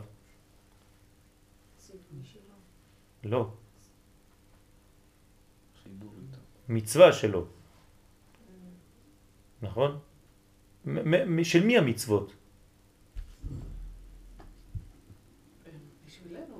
של מי המצוות? שלו. של הקדוש ברוך הוא. אתם מבינים מה קורה פה? של מי המצוות שאתה עושה? של השם. של השם. כלומר, כשאתה מניח תפילין, אתה רוצה מצווה של עצמך או שלא? מי עושה מצווה? מי עושה את המצווה? המצווה שלו הציווי. האדם. האדם עושה את המצווה כמו יד שעושה בשביל המצווה. זאת אומרת, המצווה שייכת למי? לאדם או לשם? לשם. לשם. כתוב, אשר קידשנו במצוותיו שלו, לא במצוותיי. אין לי שום מצווה בעצם. זה רק המצוות שלו. כשאני עושה אקט פה, אני בעצם היד האלוהית, שהיא עושה את המצווה דרכי. בלבלתי לכם את הראש? פשוט. זה החיבור אליו על ידי מה? בדיוק, בדיוק. שהוא רוצה. בדיוק, ברגע שאני עושה את המעשה, זה כמו עכשיו שלחתי את היד שלי להרים את העט, אז היא עשתה מצוותי. כמו שהילד שלך עושה מה שאתה, שאתה יודע כן, שיעשה אותך כן. מבסוט, אז הוא מחבר אותך אליו. כן, אבל, אבל, אבל פה זה כאילו הוא עושה דבר בעצמו. פה אני מבין יותר. כשאני שולח את היד, אתה מבין שהיד לא עשתה שום דבר בשביל משהו שהיא צריכה. אלא בגלל שמישהו פנימי יותר, כן, שזה הציווי המקורי שציווה. זה מסביר גם את הברכה, זה כדי שיהיה לנו סתיו וציווה, למה יש סתיו וציווה? נכון. כן, אז מה זה וציוונו? זה לא רק שהוא נתן לנו מצווה, עשה אותנו מחוברים איתו. זה לשון צוות. אז איך הגעתי ממצווה לצוות? מספיק לך... משפיק לך צדיק ו'. כן, זה הכלל שקובעים חכמים, אה, כן, חכמי הלשון בעברית. מה? צו לצו, קו לקו. עוד פעם, מה הכלל תבוא? הכלל הוא שאני לא צריך שלוש אותיות כדי לבנות שורש ולחבר את זה למילה אחרת. בסדר? ברגע שיש לי שתי אותיות זהות, יש לי כבר יחס בין מילה למילה. כלומר, במילה מצווה אני יכול להגיד שזה דומה למיץ. כלומר, לתוכן, למיצוי. בסדר? ואני יכול לחבר ולחפש כל מילים שמספיק שיהיה צדיק מהם, כן? צום. וכל הדברים האלה, אני נותן לכם רק רמזים, הכל נבנה ומתקשר לאותו תהליך, לאותו בניין. שאמרת. בדיוק. צמצום, כן, צמצם. אגב, גם הסדר של האותיות... אה, חשוב? לפי הסדר הוא חשוב, אבל אתה בונה, אתה יכול לבנות אפילו בסדרים שונים, כן, את, ה, את המנגנון, כי זה מתגלה רק בצורה הפוכה לפעמים. תלוי אם אתה בתשרק או באבגד. אבל זה, זה, זה בניין. והנה, זה מעלת, בוא נסיים רק את זה, והנה זה מעלת החסידים, ראשונים. הראשונים. מי זה החסידים הראשונים? זה לא כאילו, שלא החסידים של היום. לא אה, החסידים הראשונים, מי זה חסידים ראשונים? התנאים הראשונים, לא? תנאים. כן, שכדי לעורר שמחה זו בלבבם, אז מה, מה הם היו עושים? צריך לעורר את השמחה, הרי אני לא יכול לגשת לתפילה בלי להיות שמח. אז מה אני עושה? אם לא, אני לא יכול להתפלל, אז מה הם היו עושים? על הזכות שנפל בחלקם לתקן השכינה בכוח מעשיהם. קודם כל, הם חושבים פשוט, איך הקדוש ברוך הוא נתן לי זכות, כן, שהדבר הזה ייפול בידיים שלי. אפשרות. אפשרות בכלל. כלומר, האם אתם שמחים בכלל שיש לכם זכות ללמוד בלילה ככה שיעורים כאלה? אם אתם לא שמחים מהדבר הזה, אז עדיף, עדיף לישון. כלומר, אם אני לא מעכל ומבין שהקדוש ברוך הוא נתן לי את האפשרות, כי בדרך כלל אדם צריך לישון אם הוא נורמלי. איך זה שאני לא עייף? למה הוא נתן לי את הזכות הזאת, ואנשים ישאלו אתכם, מה, אתה לא עייף? איך, איך יש לך את הזכות? אז קודם כל תעכל את זה, ופתאום אתה, מתר, אתה מתרגש, פתאום יש שמחה. הקדוש ברוך הוא נתן לי אפשרות ללמוד דברים שהם מאוד עמוקים, שלא לומדים אותם בכל מקום.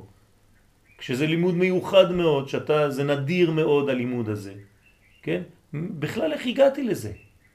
תודה רבה הקדוש ברוך הוא, איך הכנסת אותי לעולם הזה בכלל? איזה זכות יש לי בכלל?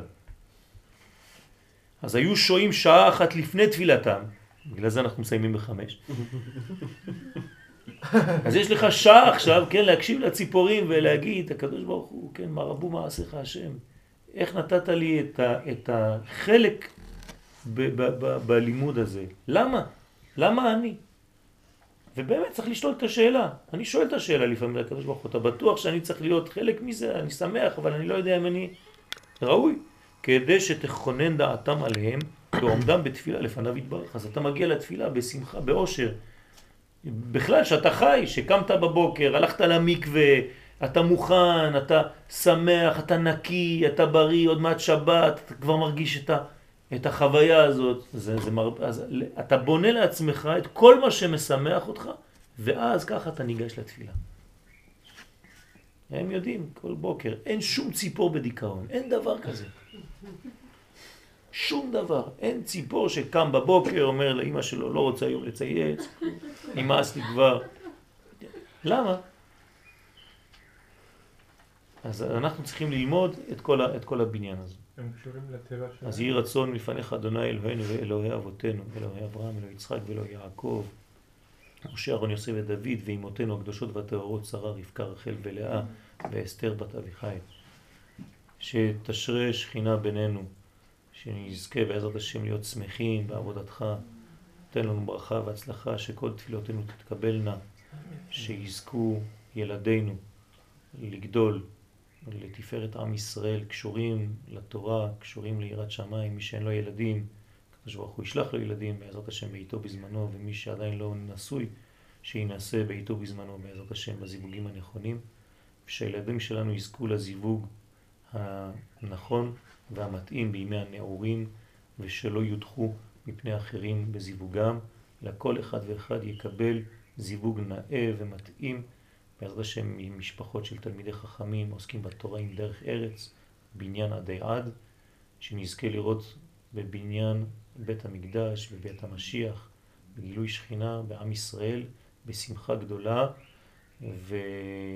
ומתפללים אנחנו לרפואת כל החולים בעמך ישראל, בכללם לרבי משה אהרון הכהן, שליטה, מורנו ורבנו, עטרת ראשנו, וללטיסיה חנה בת נילי לידי, תיתן לה רפואה שלמה, שבעזרת השם כבר השבת הזאת היא תרגיש מחודשת לחלוטין. אמן כן ירצו.